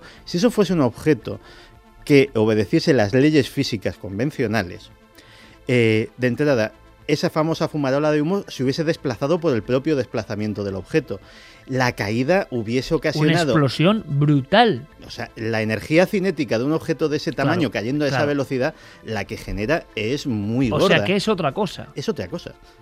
O sea, yo no dudo que el objeto esté ahí, mismo. ni dudo de la Claro, afirmación. primero- pero que no se comporta como un objeto físico convencional, también te lo digo. Como el profundo misterio de los ovnis, si es que es esto y no es una gran falsificación, nos enteramos dentro de. Bueno, que será un escándalo para Televisa. Eh, era muy interesante el, el corte que nos enviaba Diego Marañón de cómo se quedaba el propio presentador de los informativos. Esto no sé bien qué es. Y, y siguen una semana después sin saberlo. Al parecer, Diego Marañón, el autor de este seguimiento, nuestro detective de los misterios. Diego, buenas noches, compañero. Hola Iker, ¿qué tal estamos? Eh, bueno, pues en México imagino que noticia, no sé si del año, pero desde luego por ahí anda, porque más impactante que estas imágenes sobre el volcán sagrado, imposible. Sí, desde luego ¿Qué se se, habla, sabe en este momento? Se habla incluso de psicosis social en los diarios de México. Eh, lo que estabais escuchando al principio, el corte que hemos oído, era el periodista Joaquín López Dóriga, que es el conductor del informativo nocturno principal de Televisa, uno de los más seguidos, uno de los más importantes de México. Eh, esa emisión era del pasado viernes 26 de octubre. Ellos consiguieron las imágenes 24 horas antes, pero comentaban que ante el asombro de lo que habían visto decidieron primero tomarse un tiempo para consultarlo con la mayor cantidad de expertos posibles y no emitirlo hasta, hasta que de alguna manera los expertos autentificasen las imágenes o Del asombro descartasen que tenían en el cuerpo, fraude. claro. Efectivamente. Eh, los medios mexicanos, bueno, se hicieron eco inmediatamente de esa noticia. La red social Twitter, eh, bueno, ardió literalmente. Fue uno de los, eh, una de las piezas más difundidas del informativo. Lo que se ve, Iker, es un, lo que habéis descrito, una especie de cuerpo cilíndrico, según ellos dicen, porque hay quien ha dicho que se observa una especie de brillo central en la imagen, una sombra. Es curioso lo que comentabais que mm, la explicación esta de, de que fuera una saturación de los píxeles de la cámara es algo que los propios técnicos de Televisa, eh, los propios realizadores de la imagen eh, han desmentido, han, han quitado esa posibilidad de, sí, pero, de en- pero circulación. enseguida el astrónomo, por si acaso, lo decía. Sí, sí, que es una cosa que es muy curiosa, ¿no? Sí, ellos mismos, los realizadores, decían que eso, si era una saturación de píxeles, era la primera, la primera saturación de píxeles que veían eh, de ese tipo. desde Se luego, aprende mucho con estos acontecimientos, Diego, y ahora vamos a ir escuchando algunos cortes a los que has accedido y que son interesantísimos. Eh, lo vais a escuchar, incluso controladores aéreos de la zona. Eh, pero claro, también ante un acontecimiento que solivianta o rompe la normalidad, se aprenden cosas del comportamiento no del objeto extraño, sino del ser humano. Y el astrónoma, como ve que no sabe por dónde coger el cilindro, dice aquello de, bueno, será un... Es como si me pongo a hablar de, no sé, de partículas subatómicas o de genética profunda, ¿no? Sí. Para explicar algo. Dices, hombre, no, pregúnteselo al experto concreto, ¿no? Y hay otro corte glorioso que no sé si habéis escuchado, creo que no está seleccionado, pero que dice que bueno, que es espectacular. Sobre todo porque- por- porque cae, pero Exacto. que sería más espectacular si surgiera de abajo hacia arriba. Bueno, pues habrá que decirle a esta astrónoma que los amigos de los intraterrestres y todas las teorías de vida bajo tierra, eh, en fin, tienen para un rato. Es Ahora, más, también habría- es verdad que el impacto de eso, Santi, ha dado la clave también. Es que, es que no puede. Primero, eh, un cilindro de ese tamaño cayendo en la boca del volcán, tenían que haberlo visto millones de personas. Son tres fotogramas, pero vaya tres fotogramas. Es que es un misterio fuerte. Claro, ¿eh? lo que yo no sé es en tiempo real a qué se corresponden esos tres fotogramas. Es decir, eh, Lo ponían luego y no es tan rápido como se puede imaginar, no es tan centelleante. ¿eh? O sea, eso, eh, incluso en los informativos de México, me he preocupado de ir viendo las imágenes y bueno, ya está en tiempo real. Se veía perfectamente, no va tampoco a una velocidad increíble y lo que vemos es un destello de lo que ha caído, ¿no? Vamos a hacer una cosa, vamos a escuchar primero, si te parece, Diego, Hmm. a Raúl Rivera, ¿es posible? Sí, es, es un meteorólogo del Servicio Meteorológico Nacional de México que, que nos contaba bueno, lo que él opinaba de esas imágenes. No conocemos la procedencia del fenómeno. Es simplemente un objeto que no conocemos su constitución, no sabemos de qué es. Lo que sabemos es obviamente que llega desde la atmósfera alta, tiene un impacto, pero ese impacto tampoco se ve reflejado en las imágenes de satélite o en este momento en las fotografías web. Fotografías, no, filmaciones que repito tenéis en ikerjiménez.com y en Nave del Misterio, en la Nave del Misterio, en Facebook, en Twitter y en todas estas cosas. Eh, vamos a ver, eh, dice este hombre, este meteorólogo, que llega de la alta atmósfera, ya contradice la teoría de aquellos que aseguran que es la propia lava solidificada, digamos, en una recaída, ¿no? Claro, el problema que hay con esto, o la principal, el principal obstáculo que ponían eh, los que se oponían a esa teoría, era que el objeto de alguna manera no, no tenía em, fuerza de, de- de estar rozando contra el calor del volcán, ¿no? No se veía ningún tipo de estela ni de ni de fuerza que es- sabes que erosionase digamos el objeto con lo cual esta esta opinión de Raúl Rivera que es meteorólogo pues yo creo que es, hay que tenerla bastante en cuenta Vamos a hacer una cosa que es muy importante en este momento. Por aquí estamos, sinceramente, un poco nubilados viendo la filmación, porque es lo más raro. ¿Por qué? Por el tipo de objeto. En España reconocemos algunos casos similares, sobre todo el del pusilibro, eh, polémico donde los haya también, eh, fotografiado desde la ciudad de Huesca aparentemente, un cilindro gigantesco pero rojizo, eh, allá por final de los 70. Bien, pero una investigadora mexicana, y tú nos lo reenvías, ha conseguido algo que sí es muy interesante, por parte de profesionales, ¿no? Sí, se trata de Ana Luisa Cid, que es ufóloga investigadora de ovnis en México, que colabora con algunas revistas en España. Ella ha entrevistado a un controlador aéreo del Aeropuerto Internacional de la Ciudad de México, a Enrique Colbeck, que por ejemplo eh, confiesa que mm, cuatro días antes de esta filmación eh, se detectó una especie de eco en el radar durante siete segundos. Si quieres lo escuchamos. Yo lo que lo que me pasó el día 21, el día 21 a las 0.50 más o menos, la madrugada del 21, apareció un eco primario sobre el volcán. Y entonces este estamos en, en abocarnos en, en conseguir la, la grabación para tener el hecho. ¿Hay alguien que pueda volar ahí? No, nadie, eso está prohibido. Es más, en mi vida tengo ya bastantes años en México y en mi vida había visto un eco primario sobre el cono del volcán. Esta fue la primera vez, duró como 5, 6, 7 segundos y este y después ya el radar le da el tratamiento de pérdida. Le dio un vector, se movía hacia el suroeste, lo detecta justamente sobre el volcán, después alejándose a al suroeste del volcán y ya lo le pone el puntito y lo elimina. Y así pasó. Pero en ese momento que había, yo acababa de pasar dos aviones a, a la siguiente sección, a la siguiente eh, fracción del, de control, y entonces este eh, lo vi de inmediato, por eso es que fue muy fortuito, duró muy poco y sí lo vi aparecer ahí, entonces inmediatamente le pregunté a los demás que estaban en la pantalla, en, sus pantallas, si habían visto el eco primario y todos me dijeron que sí. Hombre, nos parece de verdad de, de película, pero Colbeck, Enrique Colbeck, este controlador aéreo de uno de los mm, lugares de tránsito aéreo más importantes del planeta, un nódulo esencial, distingue y dice que nunca había ocurrido un eco primario sobre la boca del volcán.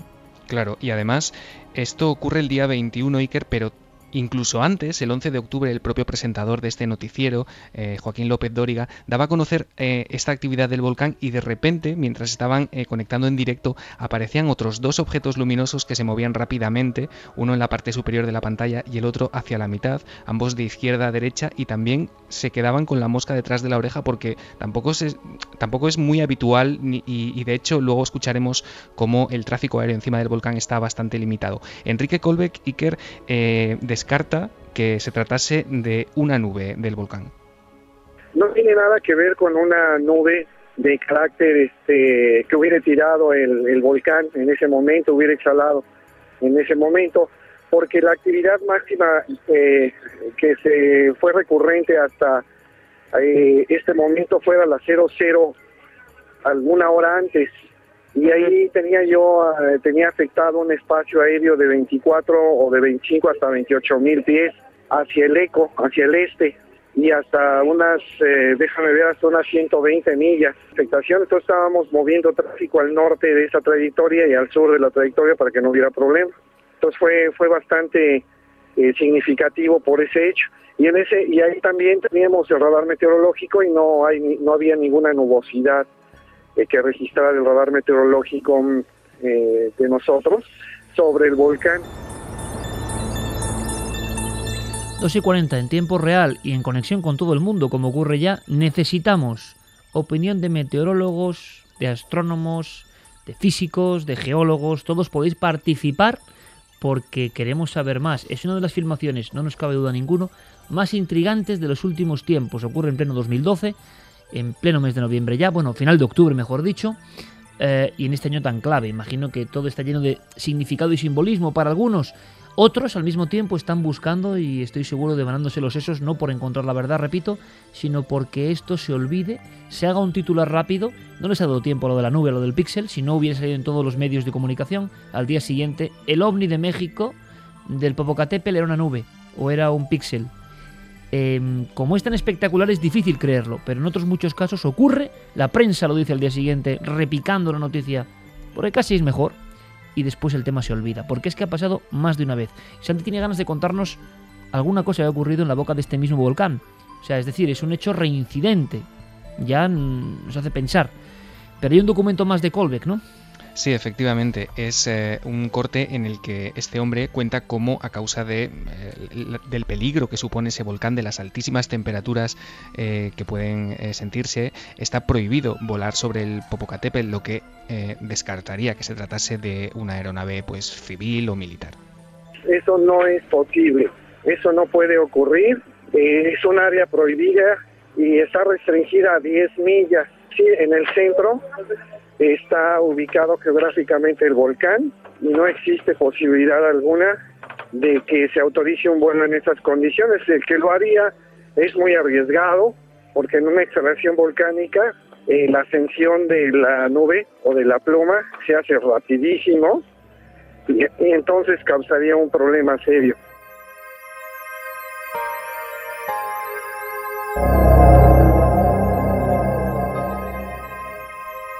Ya Michel Jarre nos lo pone Noel Calero, este rendezvous, esta apertura de ese disco maravilloso.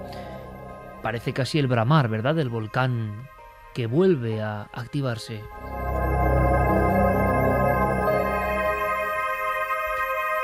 Y es que hay dos cuestiones que lanzo ahora mismo, Diego, y por supuesto puedes participar en cualquier momento. Esta es la información a la investigadora Ana Luisa Cid. Eh, agradecemos, por supuesto, yo creo que es un documento muy interesante y que Diego Marañón nos reenvía para que podáis disfrutarlo, para saber más entre todos.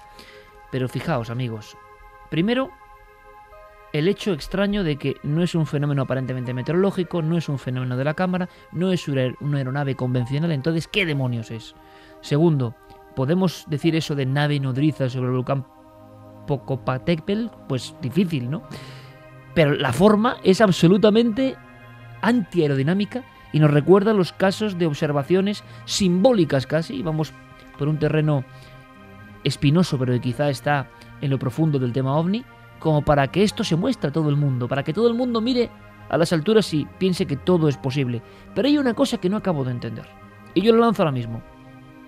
Si este pedazo de cilindro impresionante que parece sólido ha caído sobre el volcán, ¿cómo los propios controladores aéreos no han visto la caída o no tienen medios para vigilar hasta ese nivel con cámara? O la única cámara, esto es interesante, ¿eh? que registra permanentemente, que puede ser, que parece que es lo que es, las actividades del Popocatépetl es la de Televisa, que al parecer, Es según así. tengo entendido, claro, según tengo entendido, Televisa, que es una empresa importantísima, eh, pone esa cámara. ¿Por qué? Porque hay otro elemento a añadir este misterio. está ocurriendo justo con una fumarola. Está ocurriendo justo con un despertar repentino del volcán, no en cualquier momento. Claro, Diego, y me respondías, ¿es que los controladores no tienen eco visual de la zona? Eh, lo que es seguro es que la única cámara, como decías, que graba permanentemente y las 24 horas la boca del volcán es la de Televisa. Eh, la tienen situada en un cerro cercano, que es el cerro Alzomoni, y lo tienen allí porque eh, cuando se producen estas actividades, digamos, estas exhalaciones de lava del volcán, es desde donde ellos, es el único lugar desde donde se pueden grabar esas fumarolas de humo y esa, ese emerger continuo de... Es como una cámara de vigilancia por si acaso, ¿no? Efectivamente. Vale, pero ¿cómo es posible que un objeto, yo ahora de abogado del diablo, de tal envergadura y tamaño, por ejemplo, no tengamos más registros? Bueno, quizá no haya mucha más gente enfocando la boca del volcán, pero es un volcán que estaba ya en actividad, que había pasado de un código amarillo 2 a amarillo 3. Se ha dicho, según los cálculos Iker, que se desplazaba a una velocidad superior a la de cualquier avión. Y yo me, pregunto también si un objeto de un kilómetro de largo y con esas velocidades cae en el interior de un volcán. Además, es que revienta el eh, volcán, digo yo. Claro, esa es la pregunta, ¿no? ¿De qué dimensiones o de qué peso podríamos también estar hablando? Para que no. Por eso, por eso decía yo que sea lo que sea. Es otra cosa. Efectivamente, yo y yo no dudo de la otra Otra cosa que quizás se está mostrando por algo.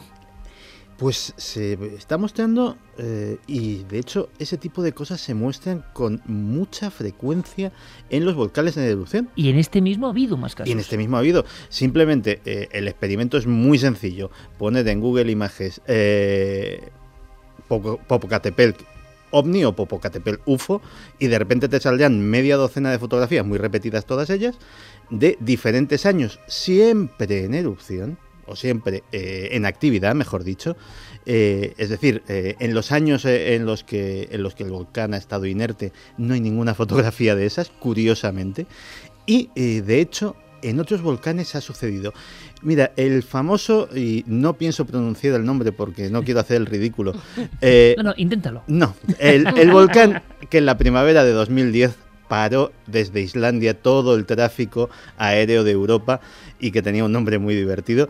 Eh, sí, que de repente se convirtió en una especie de enviado a la naturaleza que nos demostró a todos que podía paralizar Europa. ¿eh? Un volcán pues también tiene sus fotografías de objetos extraños a su alrededor. Y, y, básicamente todos los volcanes en erupción no te voy a decir todos con, con, con, exhaustividad, pero la inmensa mayoría se han dado este tipo de casos que, bueno, como son fotografías y las fotografías siempre las ponemos en cuarentena, decimos, bueno, cosas, cosas raras. Cosas que han surgido a raíz de la del suceso impresionante y que la gente por internet ha ido poniendo cosas, e incluso en una... Hay algunas impresionantes, eh, los amigos canarios lo saben bien, las explosión impresionante del Teneguía, el despertar del Teneguía el año 71. Yo recuerdo que tuvimos visto fotografías. Mm. Claro, hay, hay estructuras que salen del volcán impresionantes, ¿no? Eh, en el Vesubio se veía, eh, por lo que ocurría con los huecos, que ahí habían salido piedras gigantescas. Pero claro, el problema, Santi, es que esto no parece una piedra trazada al azar, irregular. Es que lo alucinante es que su formación es tan absurda como perfecta. A no ser que alguien haya manipulado la cámara que está 24 horas grabando. Porque a mí una cámara que no está controlada ya por una persona que está allí en ese momento grabándolo ya me escama. Oye, qué interesante, porque aquí abrimos otra opción, la del posible sabotaje, pero Yo si es, si es alguien de verdad, eh, algún cámara de Televisa que estaba grabando allí con su trípode con esto, vale. Diego, pero la cámara, que la sea cámara una está cámara solitaria, fija 24 horas allí que alguien puede acceder, porque si es un cerro y han podido colocar ahí una cámara y se sabe y han podido Pero acceder. ¿Cómo accedes a la imagen? es, que no sé qué tipo, es que no sé qué tipo de grabación. Es una cámara de grabación continua. Sí, es una cámara automatizada eh, de las que graban continuamente 24 horas. No hay nadie allí, simplemente está la cámara. ¿Y, dónde se recoge la imagen? ¿En la propia Televisa? Supongo que sí, no tengo el dato concreto, pero incluso la posibilidad que apuntáis de que se trate un, digamos, de un sabotaje o de que la imagen esté manipulada se ha lanzado ya acusando incluso a Televisa de propagar esta noticia como una especie de cortina de humo para. Eh, se ha dicho ya esto, ¿eh? Sí, sí, para dejar de hablar de, bueno, pues de otros asuntos eh, lógicamente más trascendentes e importantes de la realidad social de, de México. Eh, se ha dicho, sí, sí, y, la teoría desde luego está circulando ya desde el propio día 25 en la red. Me parece muy interesante porque porque surge esa posibilidad de sabotaje interno, pero claro, en una cámara de continuo tiene que haber un momento en que o se cambia la cinta o se para o el frame... Bueno, hemos, visto, hemos visto cámaras de grabación continua en edificios oficiales que han sido manipuladas. No, y además eh, también hay que contar con que ha habido precedentes. Es decir, este es el caso más famoso por el dramatismo, pero no es la primera vez que, eh, una cámara de televisión, esta vez con operadores, capta un objeto muy similar. Eh, corría el año 2010 también y era la televisión canadiense concretamente, la CTV. Y estaban rodando una cosa absolutamente inocente que era un reportajito sobre una cosa que era una novedad tecnológica en aquel momento, que eran los cuadricópteros teledirigidos. Estos eh, juguetitos que ahora están tan de moda que se pueden hasta dirigir con el, con el smartphone. En aquel momento, 2010, acababan de salir al mercado, pues había el señor experto en tecnología que estaba haciendo su demostración y en el fondo, en el cielo, pues cruza un insecto. Ya está, no tiene, no tiene mayor trascendencia. Hasta que a alguien se le ocurre pasar eso frame a frame. Y cuando se pasa esa imagen frame a frame, lo que se descubre es que se trata de un objeto que ocupa como 10 grados de arco en el cielo, o sea, gigantesco, fusiforme, con forma de, de cigarro puro, que cruza a toda velocidad y que se sabe perfectamente que es un insecto. ¿Por qué? Porque pasa por detrás de las cabezas de las dos personas que estaban en el plano en ese momento. Y entonces dice, ¿qué ha captado esa cámara? Que se ve, o sea, se ve a simple vista, se ve algo que cruza el cielo, pero que lo primero que piensas, porque no piensas en lo imposible, es que ha sido un insecto pasando a toda pastilla. Pero desde luego no era. Y luego, en los últimos días, concretamente en Kentucky, eh, un objeto de esa misma eh, condición, es decir, un objeto luminoso, fusiforme, estuvo varios, eh, un par de horas, dicen, en el cielo y fue grabado durante esas horas por un astrónomo aficionado que se llama Allen Eplin, cuya grabación también se puede acceder a través de la red a ella. Y lo que muchos incluso en Estados Unidos ya dicen que el ovni de Kentucky se, se metió en el Popocatépetl. Hay unos días de diferencia, ya es, ya es hilar muy fino, pero las semejanzas entre ambos objetos es tal que efectivamente es fácil hacer esa Nos recuerda todo esto, Santiago, Javier, Carmen, a los famosísimos ROTS, ya perdidos un poco en el tiempo. Eh, el fenómeno surge, tiene raíces con México y claro, la impresión es de algo más biológico, ¿no? Que tiene como antenitas o patitas y para algunos han sido siempre insectos con determinado movimiento y que generan un aspecto como de bastoncillos, por eso el nombre rod, bastoncillos. Claro, pero esto o es un rod muy bueno o parece realmente muy grande. Ahora, ¿cómo es posible que eh, el tamaño, claro, el tamaño aparente es que pasa por debajo del volcán y se pierde, por lo tanto está a esa distancia. Si no, pasaría por delante de la cámara y sería mucho más pequeño. Es curioso, Iker, que quizá, y eh, te lo digo porque he estado esta semana siguiendo un poco los diarios de México, los menos sorprendidos son los habitantes de la propia región y los que les pillan más cerca ese volcán. Eh, por ejemplo, el diario Cambio eh, contaba que los habitantes de la localidad de Metepec se lo tomaban como algo bastante natural porque afirmaban que la presencia de ruidos, de luces, es constante en la región, sobre todo desde 1994, cuando para ellos, eh, desde ese punto, es eh, absolutamente habitual y, vamos, se lo toman como algo bastante cotidiano. A mí me mosca que no haya testimonios de gente de los pueblos de alrededor que no hayan visto caer hay, dos, el mismo hay dos objeto. cosas. Esa falta de testimonios que nos asombra, pero por otro lado, la velocidad del objeto que parece que se oculta, ¿no? Que eso también es un poco como intrigante, ¿no? Parece que se esconde de algo. Lo que decía Carmen, no hay testimonios, no han salido personas que atestiguen haber visualizado un, esto. objeto tan, tan gigantesco se tenía que oír algo o que ver algo. Diego, ¿hay, información sobre ello o no? No, no la hay. Simplemente, simplemente no se ha recogido, eh, ya te digo, este diario Cambio eh, se desplazó hacia la zona de Metepec y estuvo haciendo, digamos, una especie de sondeo entre los habitantes. Eh, ellos vieron las imágenes y, bueno, dijeron que eso era bastante habitual, pero no hay, digamos, un testimonio gráfico o audiovisual que podamos escuchar. ¿Eso o es que el objeto lo hizo muy rápido?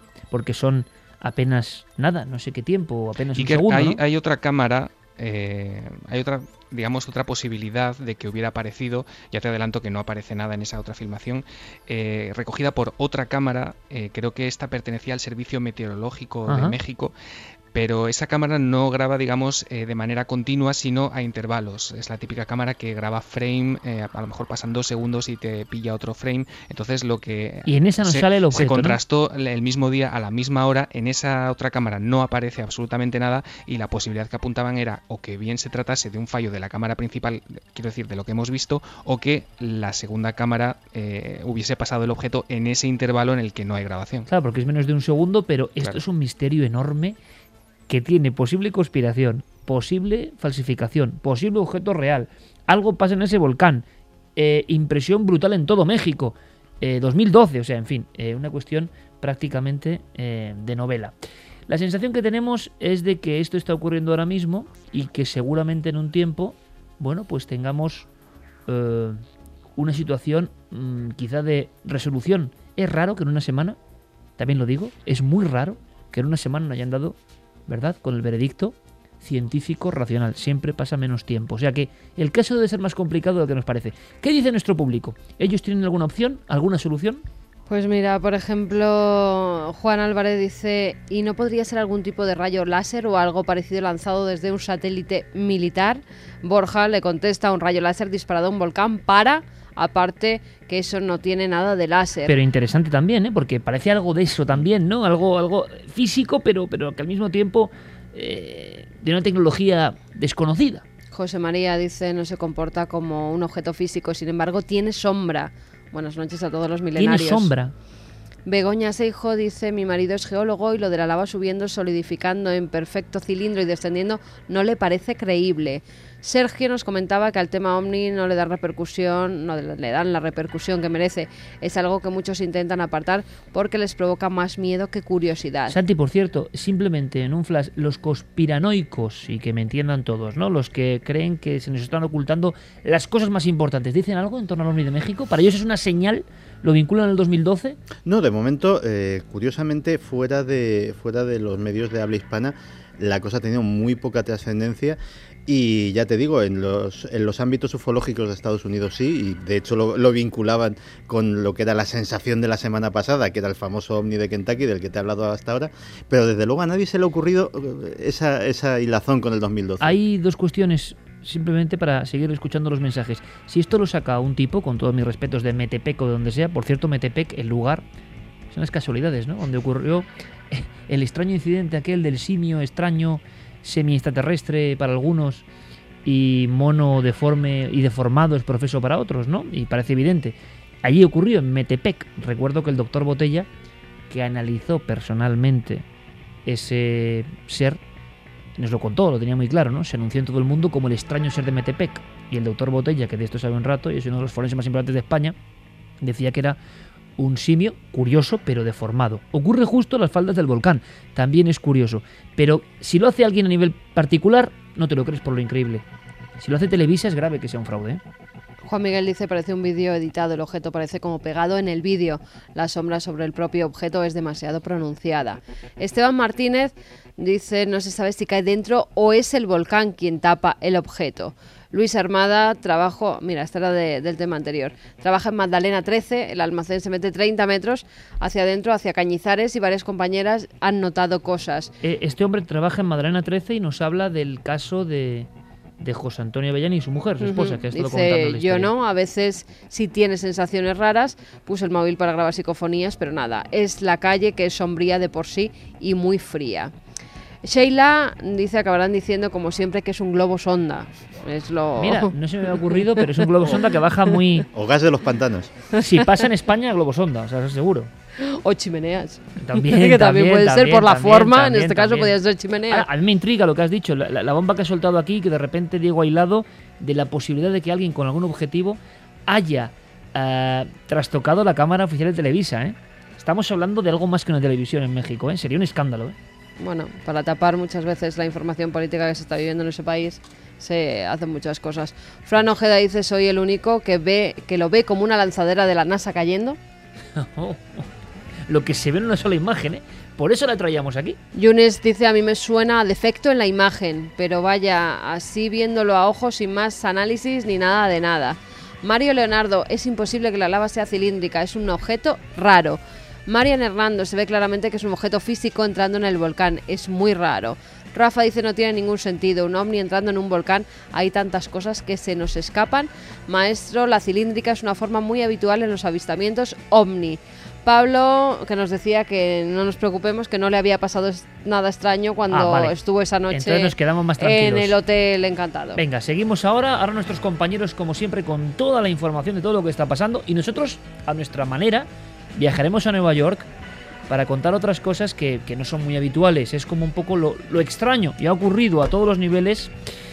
La conspiración, muchos norteamericanos que piensan que, que hay algo más dentro de- del desastre que han vivido y cosas muy insólitas y mucho más a la vuelta aquí en Milenio 3, después por supuesto de todas las noticias a las 3 en punto.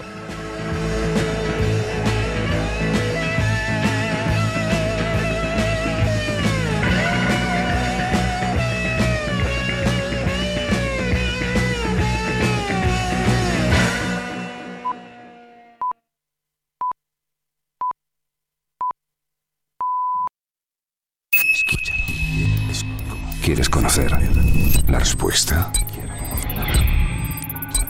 Milenio 3. Enlacer.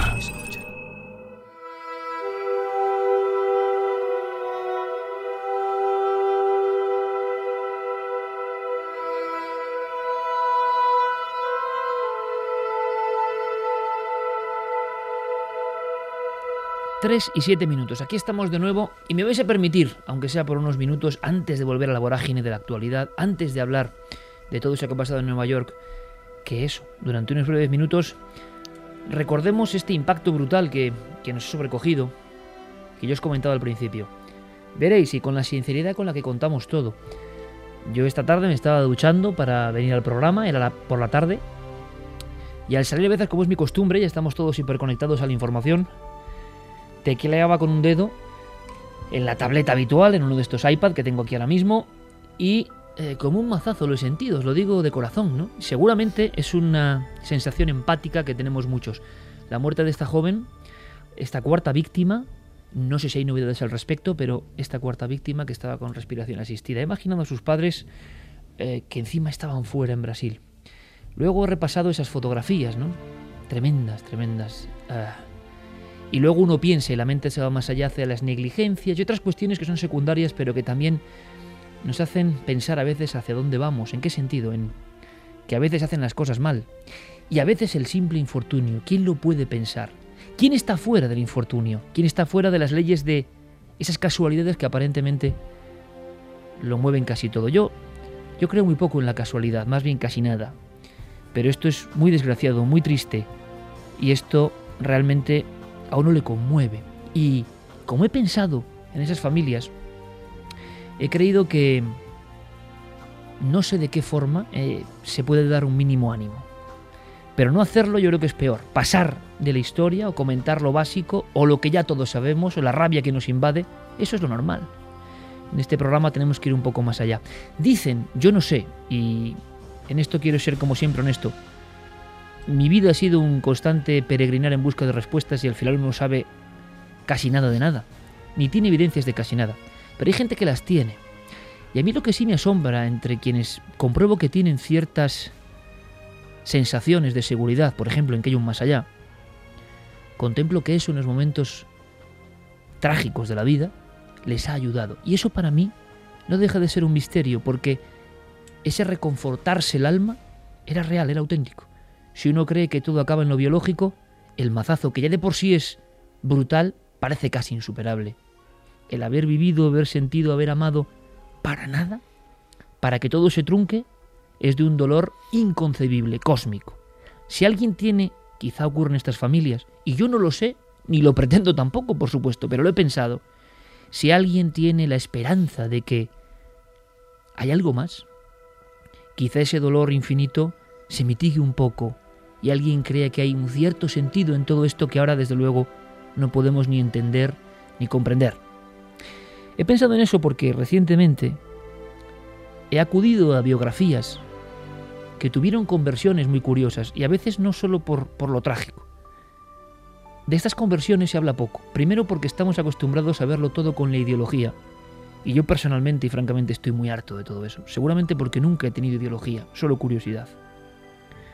Y por eso no he estado atado a dogmas ni he tenido que seguir ninguna conducta preestablecida. Ni siquiera he heredado ningún tipo de enseñanza religiosa. Si me he acercado a la religión del misterio es por mí mismo y por la curiosidad.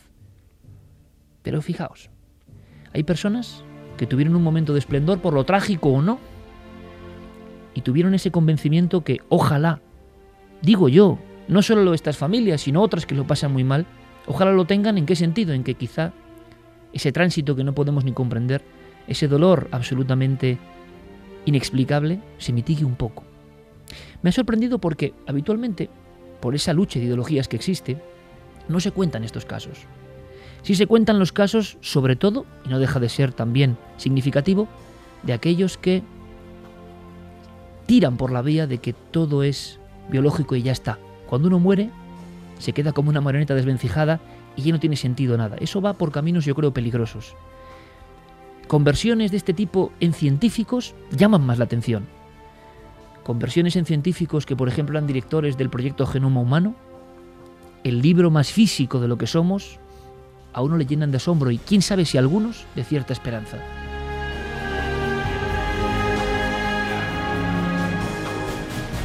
Y por eso lo cuento, porque hay personas que, por ejemplo, viendo el sufrimiento de los demás, tuvieron una especie de revelación extraña, así lo cuentan, que les cambió la vida, que les hizo tener muchos enemigos repentinamente, los que eran amigos el día anterior porque creían mucho en su dogma.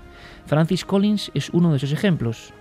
Y yo lo cuento porque me he informado sobre él, me parece interesante, alguien que va a la contra de lo que le habían dicho. Y lo hace por un impulso de emoción y por una enorme rabia al ver, por ejemplo, personas que sufren. Cuentan que una tarde de otoño, este hombre, ateo convencido, genetista, director durante nueve años del proyecto Genoma Humano, en palabras de Obama, uno de los científicos más importantes del mundo, presentó con Bill Clinton mano a mano ese libro de los códigos ocultos del ser humano, el genoma, aquel que nos iba a explicar todo. Y cuando empezó a estudiarlo se dio cuenta de que había muchas cosas que eran inexplicables. Es más, que las cosas que nos hacían humanos seguían siendo un absoluto misterio. Eso, junto a unas visitas por su profesión de genetista y médico al hospital, y se dio cuenta de una cosa que no había percibido antes, y es que los enfermos, muy enfermos, situaciones muy dramáticas, se dio cuenta de que muchos de ellos, en vez de renegar de la divinidad o maldecir su suerte, se aferraban, pero de una forma muy curiosa, como con cierto bálsamo o confort o confianza, en la idea de que había algo más, en la idea de que había un ser superior, una entidad, una fuerza que mueve el universo, lo que vosotros queráis, que aguardaba, que esperaba, que no podía ser de otra forma. Cuentan que saliendo del hospital, con el proyecto Genoma Humano prácticamente en marcha, era otoño, caían las hojas y él sufrió algo, algo, una nueva visión, no sabe cómo explicarlo. Es el hombre que lee los códigos científicos materialistas por los que nos dicen que todo es así o asá. Él hoy dice que piensa que la evolución tuvo un primer motor lo llama biólogos y también lo llama, así a grandes rasgos, Dios. Dice que con cada hallazgo como científico ha sentido que él se acercaba a algo que era nuevo para el hombre, algo desconocido, una emoción incontenible, pero algo que ese Dios ya conocía, desde siempre. Ha hecho un libro, no se le ha publicitado mucho, que se llama Así habla Dios. No se dice mucho, pero es el director de lo más científico entre lo más material el proyecto Genoma Humano. Estas conversiones me sorprenden, estos momentos cumbre me sorprenden. Quizá le ayuden a alguien, no lo sé. Quizá algunos, aunque nadie nos lo cuente, aunque nadie nos lo diga, perciban que hay algo más que materia. De verdad, con casos tan tristes, con casos tan injustos, con vidas truncadas de esta forma, me da igual la ideología, el dogma, lo que piensen unos u otros. Uno tiene, cree tener, quiere tener cierta fe porque esas personas que han perdido la vida merecen estar ya en otro lado mejor que este.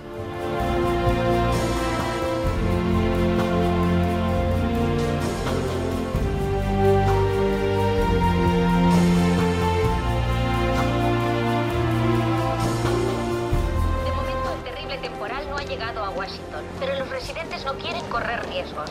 Mientras tanto, la gente se está provisionando para lo que ya se ha calificado como la peor época de tormentas de la historia. Más vale que estés seguro. Me juego el culo. ¿Has visto el informe? Y espero que te equivoques. Ah, Señor vicepresidente, Tom, ya conoce al profesor Hall. Sí, nos conocemos. Ah, el profesor Hall tiene nueva información que debería considerar. Hemos obtenido estos resultados con el modelo de simulación. Y explican qué está causando esta meteorología. Mire, ya lo veré luego. Ahora tengo una reunión con los servicios de emergencia. Pero esto es muy urgente, señor. Nuestro clima ha cambiado bruscamente y va a ir a peor durante las próximas seis semanas. Usted dijo que esto no ocurriría hasta dentro de 100 años o más. Me equivoqué. O quizás se equivoque esta vez. Ojalá fuera así, pero usted está al corriente de lo que está pasando en todo el mundo. Mire, ya hemos hecho los preparativos para esta tormenta. ¿Qué más quiere? Creo que deben empezar a plantearse evacuaciones a gran escala cuanto antes, sobre todo en los estados del norte. ¿Evacuaciones? Sí. ¿Ha perdido el juicio?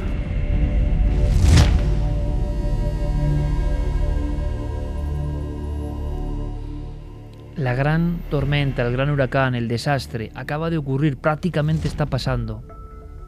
Y hay cosas raras. ¿En qué sentido? En que hay personas que creen que también hay otras teorías sorprendentes. Hay un documento, Santi, que te ha llamado mucho la atención y no me extraña.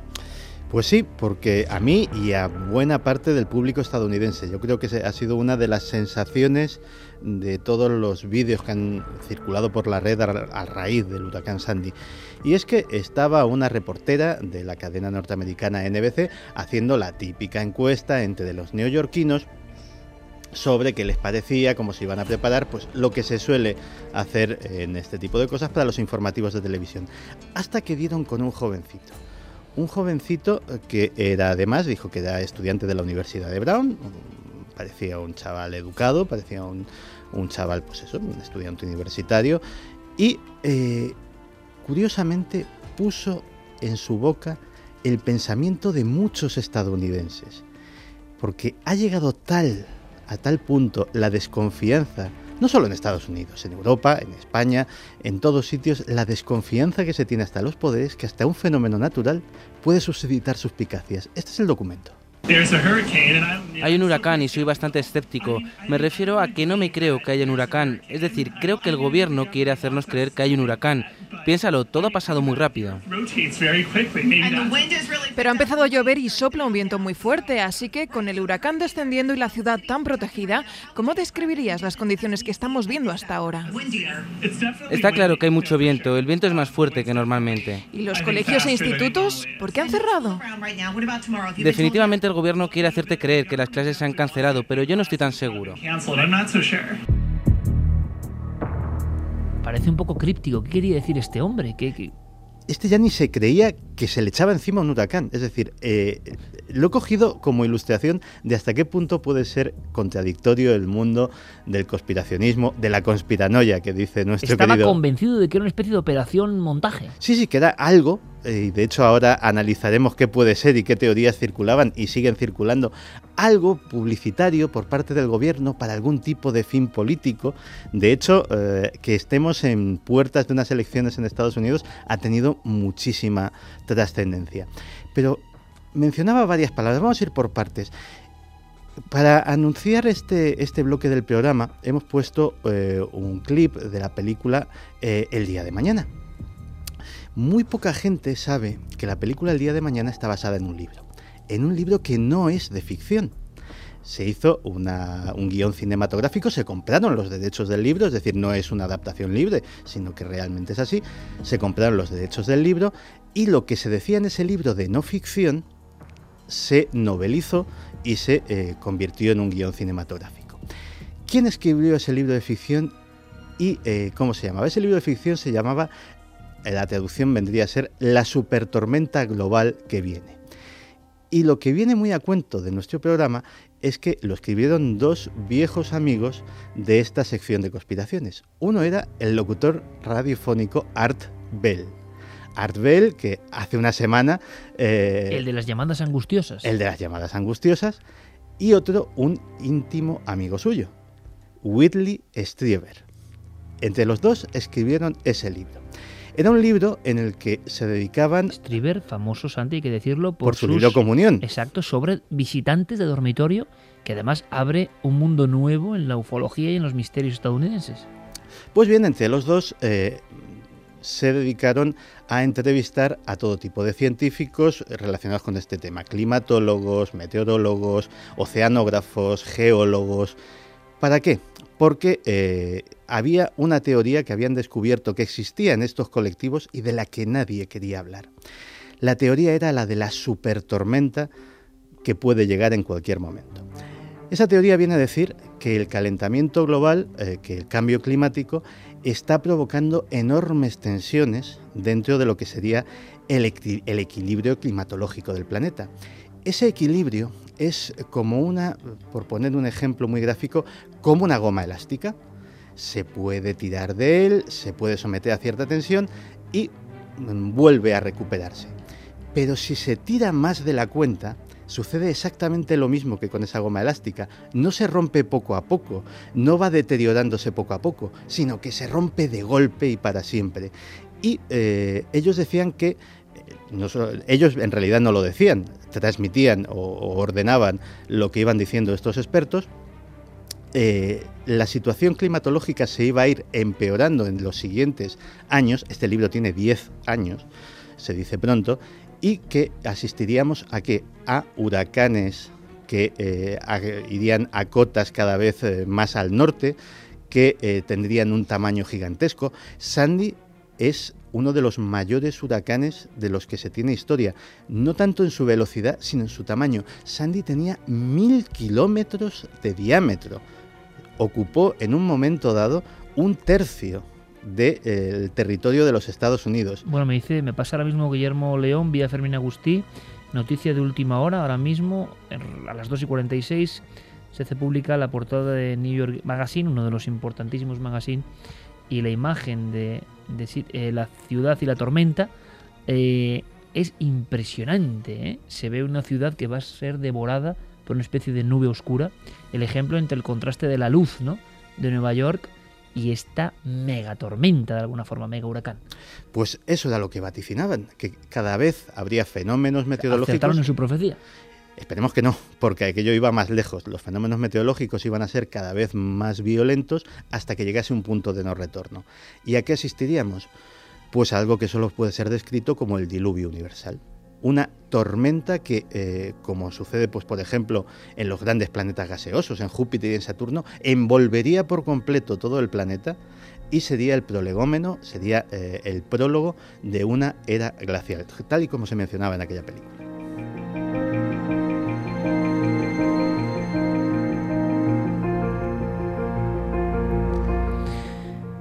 Pero aquí viene la parte más curiosa del asunto. ¿Cómo les da a estos dos personajes, que tienen biografías que poco tienen que ver con la divulgación científica o con eh, el dar a, conocer este tipo de teorías, por eh, divulgar este asunto?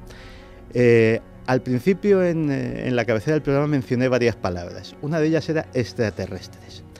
Resulta que Whitley Strieber... Me lo estoy teniendo. Cuando le abdujeron, según él, eh, los extraterrestres le avisaron de que esto podía suceder. Y es uno de los recuerdos que tenía de estos visitantes de dormitorio, que era una alerta de... ¿Caso que pasa, si no me equivoco, hacia el 88? Sí, es eh, finales de los 80, no, no, recuerdo exactamente la fecha, pero por ahí es.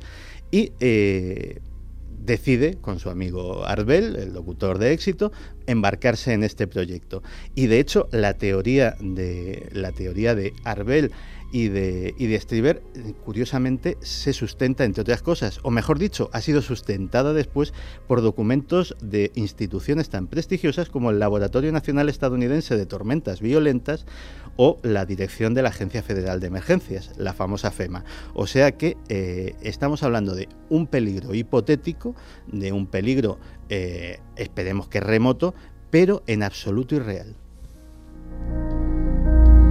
Muy brevemente me vas a contar ahora, Santi, Harp, por qué aparece, y un proyecto que ya se llamaba al parecer Sandy. Eso está comentando por los mentideros, pero antes,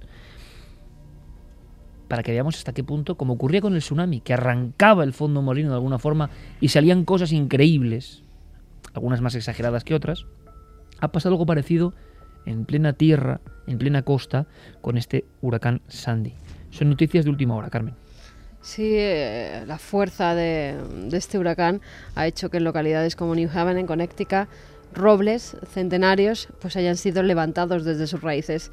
Una mujer que pasaba precisamente eh, por ese parque de New Haven se dio cuenta de que en las raíces de ese árbol, que además era un roble que había sido plantado en 1909 eh, en un prado muy concreto, en el Upper Green, donde se sabía que había un cementerio antiguo, pues lo habían plantado allí en conmemoración del nacimiento del presidente Abraham Lincoln, con lo cual era un árbol muy visitado, hay una placa de madera incluso que, pone que, se instaló allí el árbol y la mujer cuando pasa se da cuenta de que hay una calavera en las raíces. Y que no es de Halloween ni de atrezo. No, no es de atrezo. Es más, ella en un principio cree que es otra cosa, la toca y ve que todavía hay parte del cuello y también de las costillas. Es entonces cuando llama a la policía.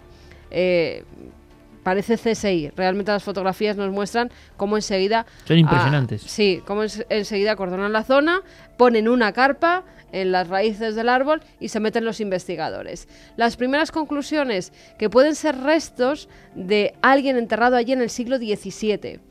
Investigadores de la Universidad de Yale han ido hasta el lugar, antropólogos, y por las primeras visiones que han tenido los huesos, antes incluso de sacarlos de entre las raíces, es que allí, eh, en la época colonial, se enterró a mucha gente. Y puede ser uno de esos cadáveres. Y de alguna forma el árbol con sus raíces ha sacado hacia afuera. Ha sacado a la luz este secreto. La gente lo que quiere ahora no es que sea estudiado, sino que se le dé un entierro digno. Porque dicen que ahora al sacarlo a la luz puede quedarse como un alma en pena, que tiene que descansar en paz y no me parece de una vez por a todas. Lo Jung. Y ha habido más casos de ataúdes. Ha habido más casos, sí, porque el agua también ha hecho que pues eh, muchas de esas lápidas surgieran desde, desde el subsuelo hacia arriba. Incluso han roto lo que es el cemento que tenían por encima de los ataúdes. Ataúdes además muy pesados. Una visión también un poco de, cobre y de bronce ponían aquí. Ha sido en Maryland, en la localidad de Crisfield, en el cementerio de Crisfield, y las imágenes son impactantes porque se ven las lápidas con esas grandes piedras que se ponen encima, donde se ponen los nombres, donde se pone eh, quién es la persona allí enterrada. Bueno, pues varios de estos se han roto por completo, se han hecho añicos esas piedras y han salido los ataúdes hacia la superficie. Nos queda una cosa, Harp, proyecto Sandy, 1997, ¿puede ser?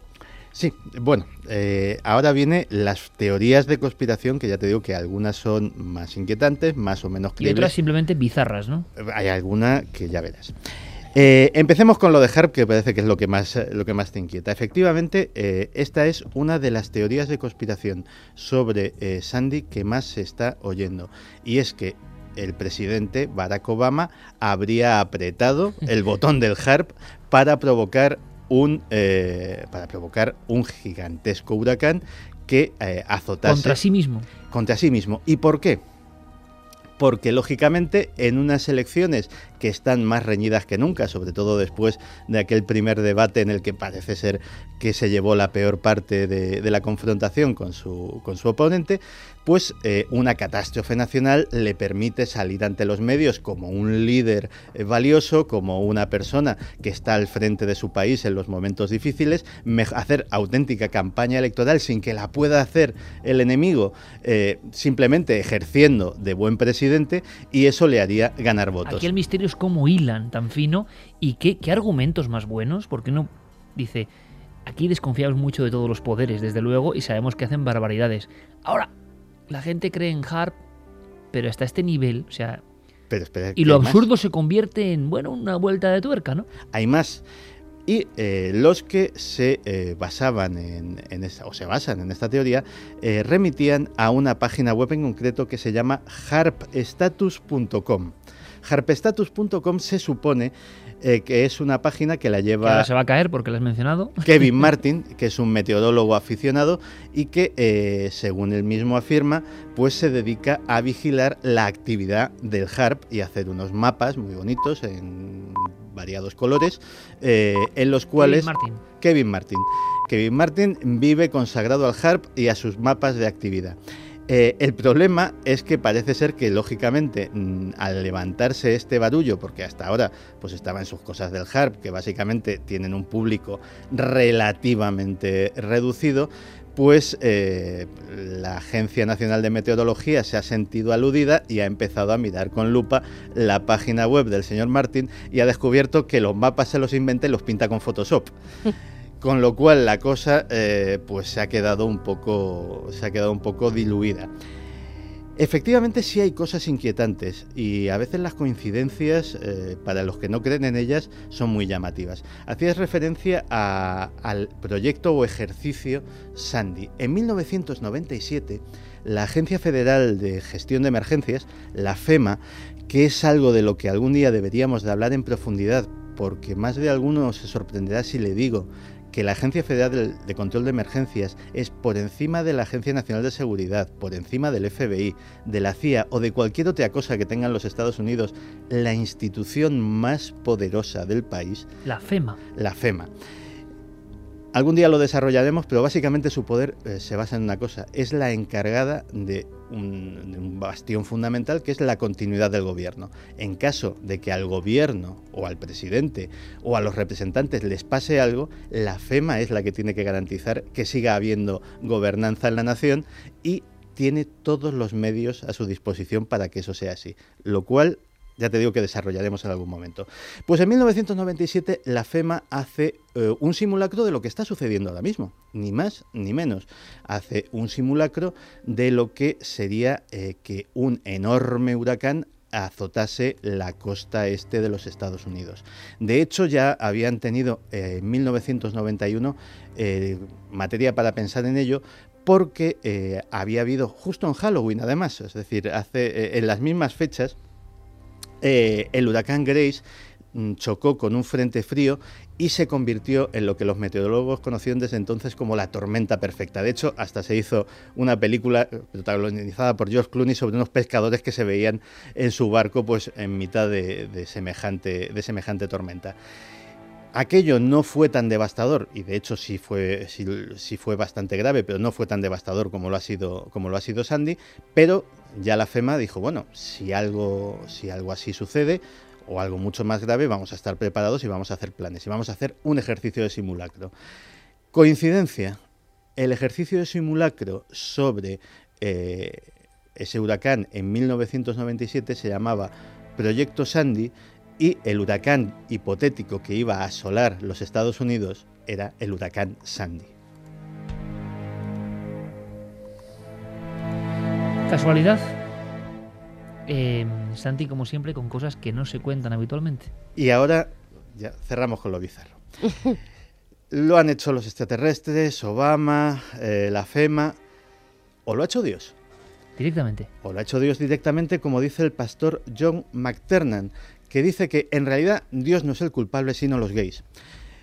Porque el huracán ha ido a azotar precisamente los que se de- denominan estados azules, los estados que votan predominantemente a los demócratas, en muchos de los cuales el matrimonio gay ya ha sido eh, aprobado, y la teoría del buen pastor McTernan es que el puño de Dios ha golpeado con su infinita ira a todos aquellos impíos que están permitiendo la cohabitación entre hombres y que no hay otra explicación ni otra conspiración cuando sobre se el tema. mezcla conspiración ya con, con fanatismo religioso, Pero este es no una es el que mezcla está haciendo explosiva. exorcismos a los gays porque dicen que todos los gays llevan un demonio dentro del cuerpo. Eso y lo dice McTernan. Hay una No cosa uno, que de los, uno de los pastores estaba haciendo exorcismos eh, a los gays porque creían que eran gays porque el demonio les Pero poseía. lo más raro es que esos gays fuesen a hacerse un exorcismo, ¿no? Que eso es lo curioso. No creo que McTernan los pillase así por la calle, ¿no? Hombre, en fin, los pastores estos son muy, son muy voluntariosos, ¿eh? O sea, bizarre sobre bizarre. ¿Sabes también lo que ha pasado eh, y que se ha comentado muy poco? Es con el, con el huracán Sandy eh, ha habido muchos sistemas de seguridad que no han funcionado. Y, por ejemplo, han muerto ratones, 8.000 ratones en un laboratorio nada más, que estaban además con proyectos desde hace 10 años. O sea, 10 años de investigación científica Perdida. se ha echado a perder porque no han funcionado los sistemas de seguridad. Ha habido innumerables casos en muchos laboratorios que estaban investigando con células y se ha echado todo a perder. Pues simbólico, ¿eh? Se- sí, Sí, sí. eh, es una imagen como triste y del desastre profundo. Digo otra, Santi nos ha contado además por qué los amigos de Santi en general, pues McTernan, Kevin Martin, tienen estos nombres tan sonoros, tan, joder, que quedan bien, ¿no? O sea, dices, el, el párroco McTernan, ¿no? Y tú dices, este es un tío serio, ¿no? Es como si eh, hubiese conspiración en los propios Pues nombres. es el que yo y digo, siempre hay la que K, verle. casi siempre la K, eh, predominantemente. Oye, hay uno que algún día tengo que hablar de él, que es uno de los apóstoles del transhumanismo, tema del que hemos hablado en cuarto milenio, que ni más ni menos se llama Max Moore. Max Moore también está muy bien. Eh, un día haremos un listado para recuperar, por supuesto. Los tenemos ahí un poco en el armario de cera, pero saldrán en cualquier momento. En este programa todo es posible. Hay otro elemento, me lo decía Guillermo León, tan simbólico como lo que acabas de contar, Carmen, que es muy preciso, ¿no? De cosas que no se cuentan. Guillermo León me decía, he tenido un montón de problemas con las redes, siempre en su central de la sana, envuelto de mil cosas, y hay que agradecerle a Guillermo, lo tengo que decir públicamente, ¿eh? Eh, a veces a qué punto de milagro llega, y lo sabemos bien Fermín y lo sabe bien el equipo, para que tengáis todo a disposición en la web, en las redes, a, a qué milagros llega, incluso con un esfuerzo muy personal y muy de auténtico Sherlock Holmes de lo digital, ¿no? Bien, pero me decía, he tenido unos problemas tremendos porque determinado servidor se ha apagado, porque la luz de no sé dónde se ha ido. Me dice, fíjate Iker, es que ya no dependemos de nuestra luz, ya no dependemos de lo que pasa en nuestra manzana. Un problema en la costa de Estados Unidos está afectando directamente a tu texto en Word sobre un papel o sobre una página web. Impresionante la globalización y sus peligros.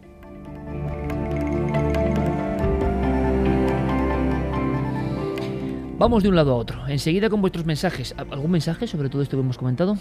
Sí, hay varios mensajes. Sirian, por ejemplo, dice, actualmente hay tecnología suficiente para provocar un huracán. Esta idea me aterra. Helen, todo lo que ocurre en nada. USA tiene un aire de conspiración detrás que es muy sospechoso. Derechos y libertad, Sandy se forma en tres días para tapar el mayor escándalo de la historia, una estafa de 43 trillones de dólares. Sería su final.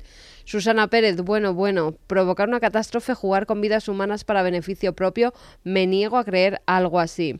Juan Miguel, el que un huracán de la mínima categoría llegue a latitudes altas no es raro si tenemos en cuenta el calentamiento de los océanos. Hay una cosa que está muy clara. Que la desconfianza en el poder ha llegado a un nivel que algo tendrán que hacer los poderosos. ¿eh? Porque cuando incluso lo más bizarro es analizado como posible, hay un problema de fondo mucho mayor. Porque claro que hay cosas inquietantes, por supuesto, pero hay un baremo de dignidad, de moral, de lógica, que claro, viendo lo que han hecho los gobiernos es normal que uno desconfíe. Pero que tanta gente desconfíe sin importarle el argumento casi, es un problema, pero sobre todo para los poderosos. ¿eh? A ver cómo paran esta otra tormenta.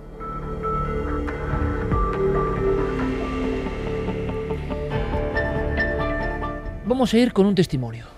Vamos a hacerlo de forma casi telegráfica porque está contado en cortes, como hace Javier Pérez Campos. Y eso que hemos tenido un tema ya potente a este nivel, pero estamos avisando de lo terrible, ahora que se cumplen 20 años precisamente prácticamente de uno de los expedientes más famosos, que tiene que ver con Ouija, el caso Vallecas, el terrible caso Vallecas, que nos trajo la novedad terrible también, repito, de que alguien podía morir alrededor de este juego.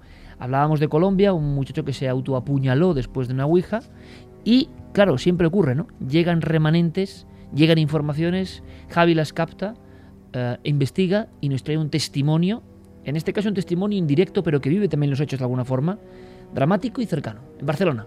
En este caso nos, eh, bueno, hemos hablado con Roberto Martín de Barcelona, un hombre que bueno es enfermero y debido además a su profesión pues ha sido capaz de analizar también a nivel médico pues todas estas circunstancias que le han acabado rodeando.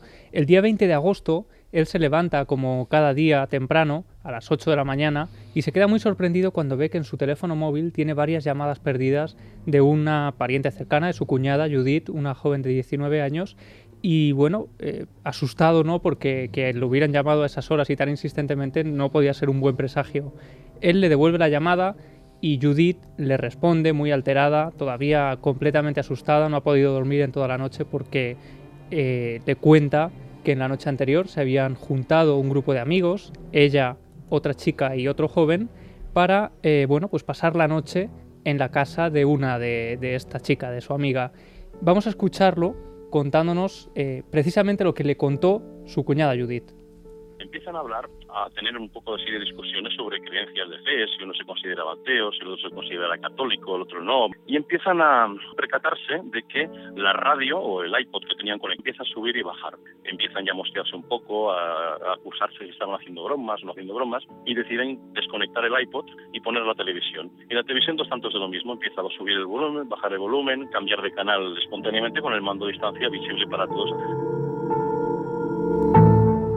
Envueltos por aquellos fenómenos y también por esa conversación un poco filosófica que habían estado teniendo, pues esta chica, la acompañante de Judith y de este joven, les cuenta que ha estado haciendo unos, unos cursos de radiestesia, que tiene incluso un péndulo en casa y decide enseñarles lo que ha estado aprendiendo en, en esos días y deciden jugar a, a, un péndulo. Y ahí empezó a complicarse un poco todo. Empiezan a, a encenderse luces del pasillo, de las habitaciones donde estaban, a, empiezan a abrirse y cerrarse puertas y deciden huir, huir a la calle, aterrorizados.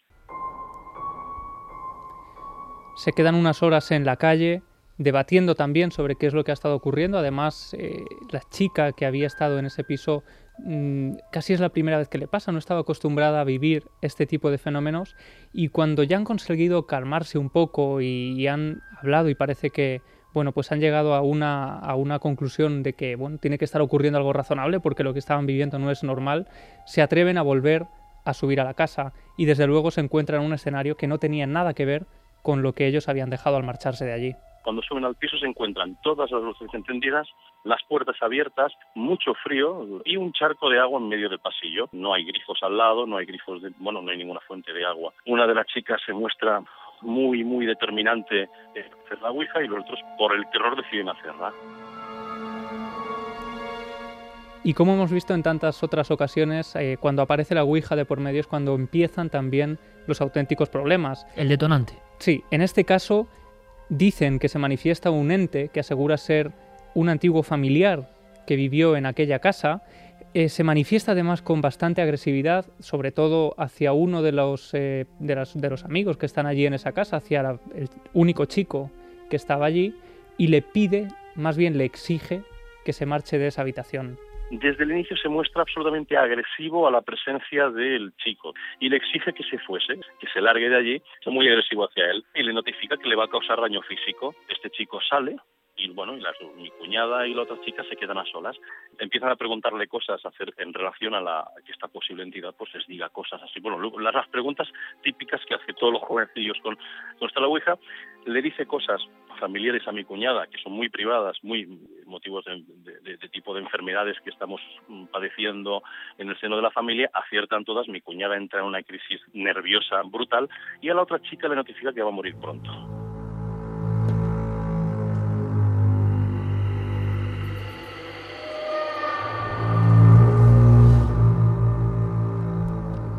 La entidad le dice en ese momento que si quiere salvar su vida, pues tiene que hacerse un corte y dejar caer algo de su sangre sobre el péndulo que les había mostrado a sus amigos anteriormente. Ella dicen que intenta cortarse, bueno, hacerse una pequeña punción. En ese momento además hay que imaginar que deben haber entrado en un estado casi de histeria colectiva porque empiezan a hacer caso a lo que les hace, a lo que les exige ese tablero, pero ella no sangra en ningún momento, quizá por un estado de miedo eh, nos decía Roberto que quizá la, una vasoconstricción debido a ese, a ese miedo ¿no? que estaban viviendo. Nunca mejor dicho el refrán español de me pinchan y no sangro, ¿no? que, sí, que ocurre por la contracción eso, y el nervio. Eso ¿no? en juicios por brujería era una de las pruebas. Pin, si pinchabas a la bruja y no sangraba, era eh, prueba de que era bruja. Muchas inocentes, evidentemente, por la tensión de estar sometidas al juicio, pues imagínate, de, de aquel pinchazo dependía su vida. Precisamente la vasoconstricción les hacía que no sangrasen y acababan con sus huesos en la hoguera. Pues en este caso, el tablero les dice que bajen a la calle, que allí encontrarán un instrumento con el que puede cortarse y salvarse de esa forma. Ellas bajan a la calle y se encuentran eh, casi en la puerta de casa un cristal de grandes dimensiones, suben arriba, esta vez consigue sacarse sangre y, dejarla caer sobre ese péndulo, y entonces ese tablero le asegura que ha salvado su vida prácticamente, pero la amenaza de que iba a ocurrirles algo físicamente y que iban a sufrir las consecuencias se hace patente en cuando termina esa sesión de Ouija y se encuentran con el compañero, con el amigo que las estaba esperando fuera. A continuación salen de la habitación y aquí viene ya el drama, se encuentra ese chaval haciendo una hematemesis, bueno, es un vómito de sangre, ¿eh? vómitos de sangre sin ningún tipo de antecedentes patológicos previos y que no se ha repetido en el futuro tampoco. Un sangrado que no tiene ninguna causa en una persona tan joven menos. Se estudió este chico, se visitó, porque yo le recomendé, oye, vete a verlo porque esto puede ser más serio, no, evidentemente no, no ha habido ningún tipo de conexión futura con lo que ocurrió. 3 y 45. Aquí, como toda la audiencia de Milenio 3, es como un giro, ¿no? Un nudo gordiano que de repente llega a su desenlace. O sea, no lo esperábamos. Un actor secundario en la trama, vomitando sangre, y Kevin lo cuenta y cómo lo agradecemos. Este hombre que tiene, claro, amplios conocimientos médicos. El término concreto de vomitar sangre. ¿Qué pasa, Javi, después? Pues nos lo contaba Roberto, él además dice que no ha visto nada igual, y menos aún en una persona tan joven, vomitar sangre sin causa aparente y desde luego es un hecho aislado, es decir, que ni se había producido antes, ni él tenía síntomas para llegar a eso, ni se han producido después. Se produjeron justo en ese momento posterior a hacer la Ouija. Ellos se marchan de allí completamente atemorizados por lo que han estado viviendo y además Roberto me cuenta que habló con ellos al día siguiente de haber ocurrido todo esto y eran presas del pánico. Dice, bueno, yo me he enfrentado a escenas de terror absoluto por mi oficio y esto eh, lo he visto pocas veces, esas caras, esas expresiones, esa voz. Pero la cosa no quedó ahí. Poco después, y ya no sabemos, probablemente así, si será cosa de la sugestión o no, pero siguieron viviendo fenómenos un tanto extraños y que parecían tener relación directa con lo que les había dicho ese tablero. Al salir de su domicilio, este chico, o al llegar a su casa, se clava un clavo en el pie y más problemas físicos que, que- ha tenido, que de tipo de palpitaciones, de cosas raras. Mi cuñada ha estado un montón de noches sin dormir, no es por terror a la Ouija ni nada de esto, sino porque tenía la firme sensación que alguien estaba controlando de noche. O sea, como ocurría antes, em, los viejos misterios, mitos y motivaciones un poco oscuras nunca mueren. Y así como en la casa que abríamos la puerta de ese palacete, eh, ocurrían cosas que ya habíamos escuchado y otras novedosas, tampoco nunca había escuchado esto del vómito de sangre con la Ouija, pero intuíamos que algo iba a ocurrir porque da la impresión de que se meten en un bucle del cual nos salen las emociones entremezcladas, las cuestiones que no acabamos de comprender muy bien. Y sobre todo hay una escena también tremenda, ¿no? Cuando bajan abajo y hay un cristal grande en la, en la calle. Bueno, y son reacciones además eh, absolutamente incomprensibles, por lo menos bajo nuestra óptica de lo racional, ¿no? Porque de lo racional, porque hacerle caso hasta tales límites a ese tablero, mm, bueno, es, es bastante extraño. Es ese factor Pero, de enganche. Claro. Y aquí tenemos ese elemento novedoso que desde luego es bastante extraño, pero hay un elemento que se repite en muchos otros casos de Ouija y son esa especie de, bueno, sentirse vigilado después de haber hecho la Ouija. Hay quienes llegan a ver sombras, ¿no? Como Hay veíamos quien acaba en el caso paranoico y encerrado en un manicomio, hay Pues, que decirlo. En este caso Yo no sé qué hay en la Ouija, pero que acaba mucha gente así, sí, por lo menos hay que advertirlo, ¿no? Y hay quien no sale de casa sin consultar la Ouija antes, ¿eh? También. Para todo. En este caso, Judith y el joven sí que, bueno, pues eh, habían llegado a sentir que alguien los observaba en sus, eh, en sus dormitorios durante la noche después de hacer la Ouija. Él incluso llega a sentir como en varias noches alguien se sienta sobre su cama y, bueno, no sabemos eh, si ha tenido relación directa o no con este hecho, pero ellos estaban completamente atemorizados. Han pasado unos meses y es una experiencia que aún no han podido olvidar. Y no nos extraña. Y que sirva este testimonio no solo para pasar miedo, sino para advertir. Vamos con Diego Marañón, aunque sea en versión rápida, que lo es, eh, este créalo o no, es más breve, pero había una cuenta pendiente, como siempre en esta sección. Diego Marañón.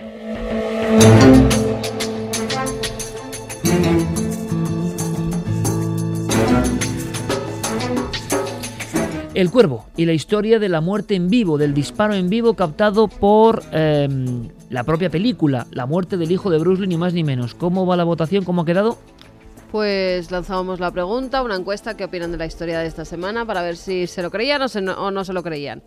Verdad, 46,7%. Falso, 53,3%. Diego, Ahí, mira, ahí ha estado, sí, ¿eh? pero yo aquí lo veía muy creíble todo. Es más, lo creía yo, ¿no? Eh, La muerte del hijo de Brandon Lee, el hijo de Bruce Lee, con un disparo que se capta en la propia filmación, Diego, ¿no es así? Tuve mucha gente, pero hay que decir que nuestra audiencia esta vez ha acertado y efectivamente el trozo de película en la que se recogía la muerte de Brandon Lee fue requisada por la policía, fue investigada de hecho eh, para esclarecer un poco la muerte del actor, pero finalmente pues, y por acuerdo con la familia, con Linda Lee Cadwell, fue destruida y no se usó en el montaje final. Hay que decir además que Miramax, la productora, fue especialmente respetuosa en este caso, apenas usó la muerte de Brandon Lee como promoción y simplemente se limitó a dedicar la película tanto a Brandon como a su prometida. Qué interesante, o sea, hubo una filmación real, eh, pero que acabó en manos de la familia y destruida. Y claro, quizá por eso el mito es mucho más grande y más creíble, ¿no? Es más, mucha gente lo cuenta como una verdad ocurrida y de la que hubo muchos testigos, porque es que los hubo realmente, claro. Efectivamente. Vamos con la siguiente historia, aunque sean cinco minutos, eh, Diego. Aquí hay un solo sonido, que no sé si quieres que escuchemos ya, sí, sí. que nos introduce un poco en una de verdad, para mí ni la he visto, pero me parece como horrenda eh, el concepto en sí mismo. Sí, es una saga bastante desagradable, pero seguro que cuando eh, nuestra audiencia, o al menos parte de nuestra audiencia, escuche esto que vamos a escuchar, eh, va a saber perfectamente a qué película pertenece. La pondré a prueba, pondré a prueba su voluntad, su voluntad de mantener a alguien vivo. Podrá hacerlo. Podrá seguir las reglas y concederle a alguien el regalo de la vida. ¡No! ¡Aléjate! ¡Ah! ¿Qué me estás haciendo?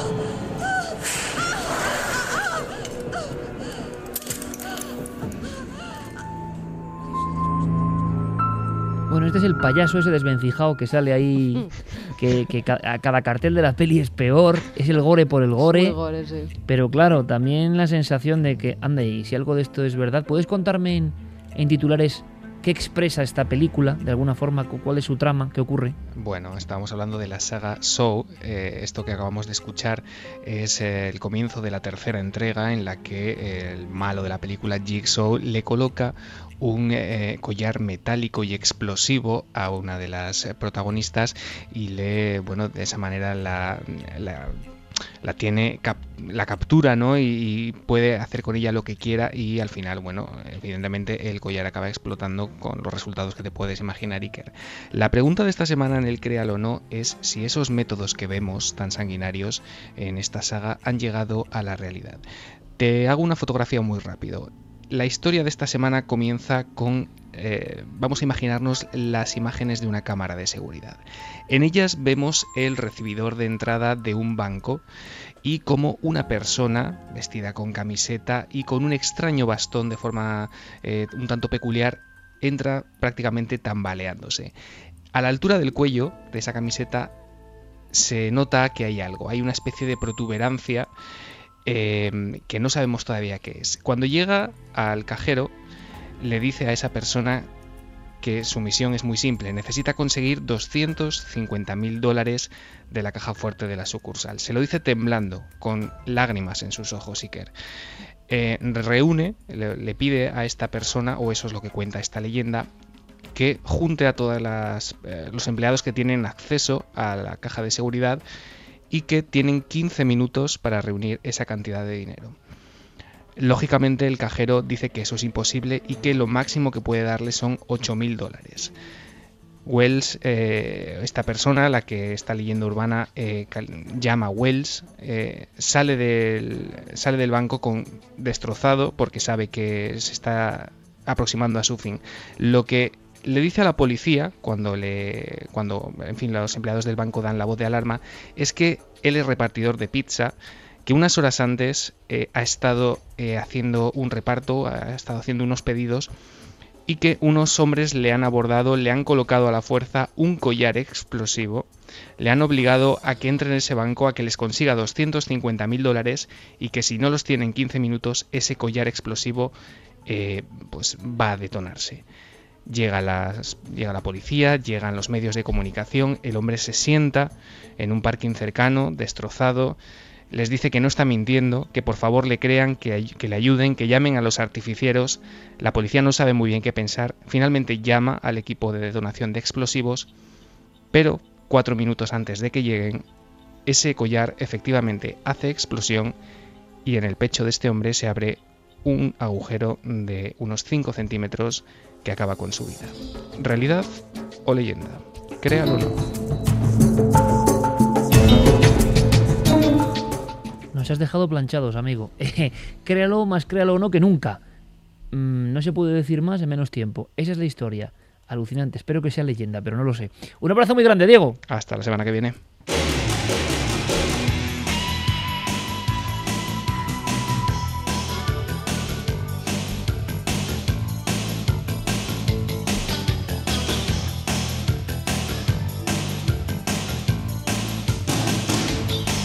Vamos con los últimos mensajes de la noche. Chari Aragón dice, yo también tuve una experiencia con la Ouija en la que me decía que me fuera de allí nada más empezar. Nunca más volví a hacerlo. Mai dice, ¿por qué la gente se siente tan atraída por la Ouija sabiendo todo lo que conlleva no saber hacerla? Carlos Cortés Mingorance. No saber hacerla. ¿Alguien sabe hacerla? Es la pregunta. Hay que Parece un- que hay gente que sí, Un ¿no? experto que sabe de Ouija. Bueno, yo tengo mis dudas, pero bueno. Como todo lo que es dominar lo que no se conoce, en general. Carlos Cortés Mingorance dice lo que no me cuadra, hablando del ovni, de ese volcán. Dice, es la sombra que tiene a la derecha. He sido operador de printer, revelando más de 500.000 rollos y positivando las copias a papel. Ese objeto no tiene el cielo de fondo, está superpuesto. Lo dice un compañero de servicios fotográficos. Sí.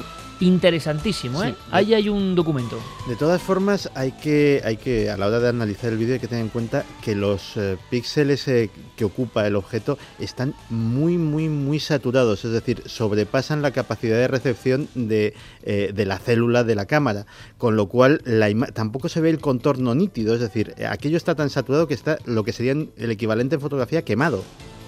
Eh, Pedro de las Rozas decía, es una erupción del volcán reproducida marcha atrás. Reproducid el vídeo al revés y veréis que es una proyección del volcán, pero vista marcha atrás. O sea, que en vez de entrar, sale. Y lo han puesto para Cantidad atrás. de misterios, pues es un misterio también, ¿no? Televisa, hombre, eh, Televisa lo pone adelante y atrás varias veces, ¿eh? O sea que no sé. No sé. Bueno, otra, Es otra Perfecto, posibilidad. perfecto, perfecto. Aquí somos detectives todos. Mario Leonardo dice, estando en elecciones, me creo que hayan creado esta tormenta con el proyecto HARP para que Obama subiera en votos para ver la infraestructura y medios del gobierno para solucionar estos desastres. ¿Y, a cuántos compatriotas mata por eso? Bueno, claro, que también la gente puede decir, bueno, ¿y cuántos se han matado con otras cuestiones, no? Pues sí. Eh, pues mira, eh, cada vez cobra más peso, por ejemplo, la, la revisión histórica de que Pearl Harbor fue algo que se dejó hacer eh, y murieron 3.000 americanos. Yo no me lo puedo creer. O sea, es que, vamos. Pero cada uno es libre, claro. Saludos milenarios desde Guadalajara, México. El vídeo del OVNI lo transmitieron y la explicación científica, entre comillas, nos ponían estos amigos, era que se trataba de rayos en bola. Pero se ve demasiado... Jo, pues de bola no tienen nada, ¿no? Oh, faltaba el rayo en bola. Pero se ve demasiado concreto y demasiado extraño. No se ha presentado alguna explicación racional y totalmente convincente. La Esto- astrónoma de la UNAM, Julieta Fierro, quien es una autoridad en astronomía, no puede dar una explicación convincente. Julieta y luego otra astrónoma que salía, que es genial, y vamos a terminar casi con eso, ¿no? Es genial la cara que se le pone al ver el documento. Y es un poco la cara, haciendo un símil y ampliándolo, ¿no? Del ser humano cuando se encuentra con el misterio, si es que esto es un misterio. Perplejidad absoluta. Y a ver a qué me engancho yo. No podemos quedarnos sin solución. El ser humano de hoy tiene que tener manual para todo. Pero se quedan... Bueno, esto me recuerda Que a lo a mejor esos- la tiene, ¿eh? Sí, ojalá, sí, sí, si es que es bueno, o ojalá no, no sé. Pero yo recuerdo los catálogos de explicación ovni maravillosos de nuestro propio país. Hay uno que me, hay varios que me encantan, ¿no? Tú ves el catálogo y uno es sacerdote. Dices, bueno, vale, sacerdote ha sido confundido con un humanoide, vale. Otro feto humano en una caja, también. Otro que es buenísimo, que hacen salir a dos aviones eh, de la base de Morón de la Frontera y los dos eh, capitanes de caza detectan eh, año 92, 95, no muy lejos, ¿eh? una media luna naranja está ahí evolucionando, no saben lo que es. Y en el informe, cuando resuelva algún sabio, pone helicóptero de la vuelta a Andalucía. Bueno, helicóptero semicircular, eh, ese tipo de cosas han ocurrido. Bueno, pero esas son Venus clásicas. ya- Y la gran clásica, tienda de campaña, bueno, un montón de cosas, ¿no? Es rayo en bola. ¿Qué es más raro que un ovni, el rayo en bola? Sí, si lo es, grabado, ¿eh? si lo es, Aunque hoy en día ya se han grabado. por eso, pero si lo si es un rayo en bola, es un auténtico misterio La de cosa la es que atmósfera. no tiene forma de bola. No, no tiene forma de bola. Eh, dejamos en la web eh, ese misterioso objeto sobre el Popocatépetl, pleno 2012. Fermín Agustí, Noel Calero, como siempre, es un placer. Javi Santi, gracias. Hasta mañana. Oye, Hasta mañana, mañanita. ¿sabéis a qué hora vamos mañana? Más A las 12 menos 20. 23.40, por favor, ¿eh? Es una hora muy difícil ya para nosotros, incluso. Así que. Ah, pero, pues tanto que se quejan, que se quejan, que estén ahí a las 12 pero menos hay un 20. caso espectacular, ¿eh? Mañana hay un caso espectacular, no lo podéis perder, de verdad. Hay dos cosas y un debate tremendo. Mañana os esperamos. Feliz semana. Continúa la información en la SER. Que seáis muy felices, amigos.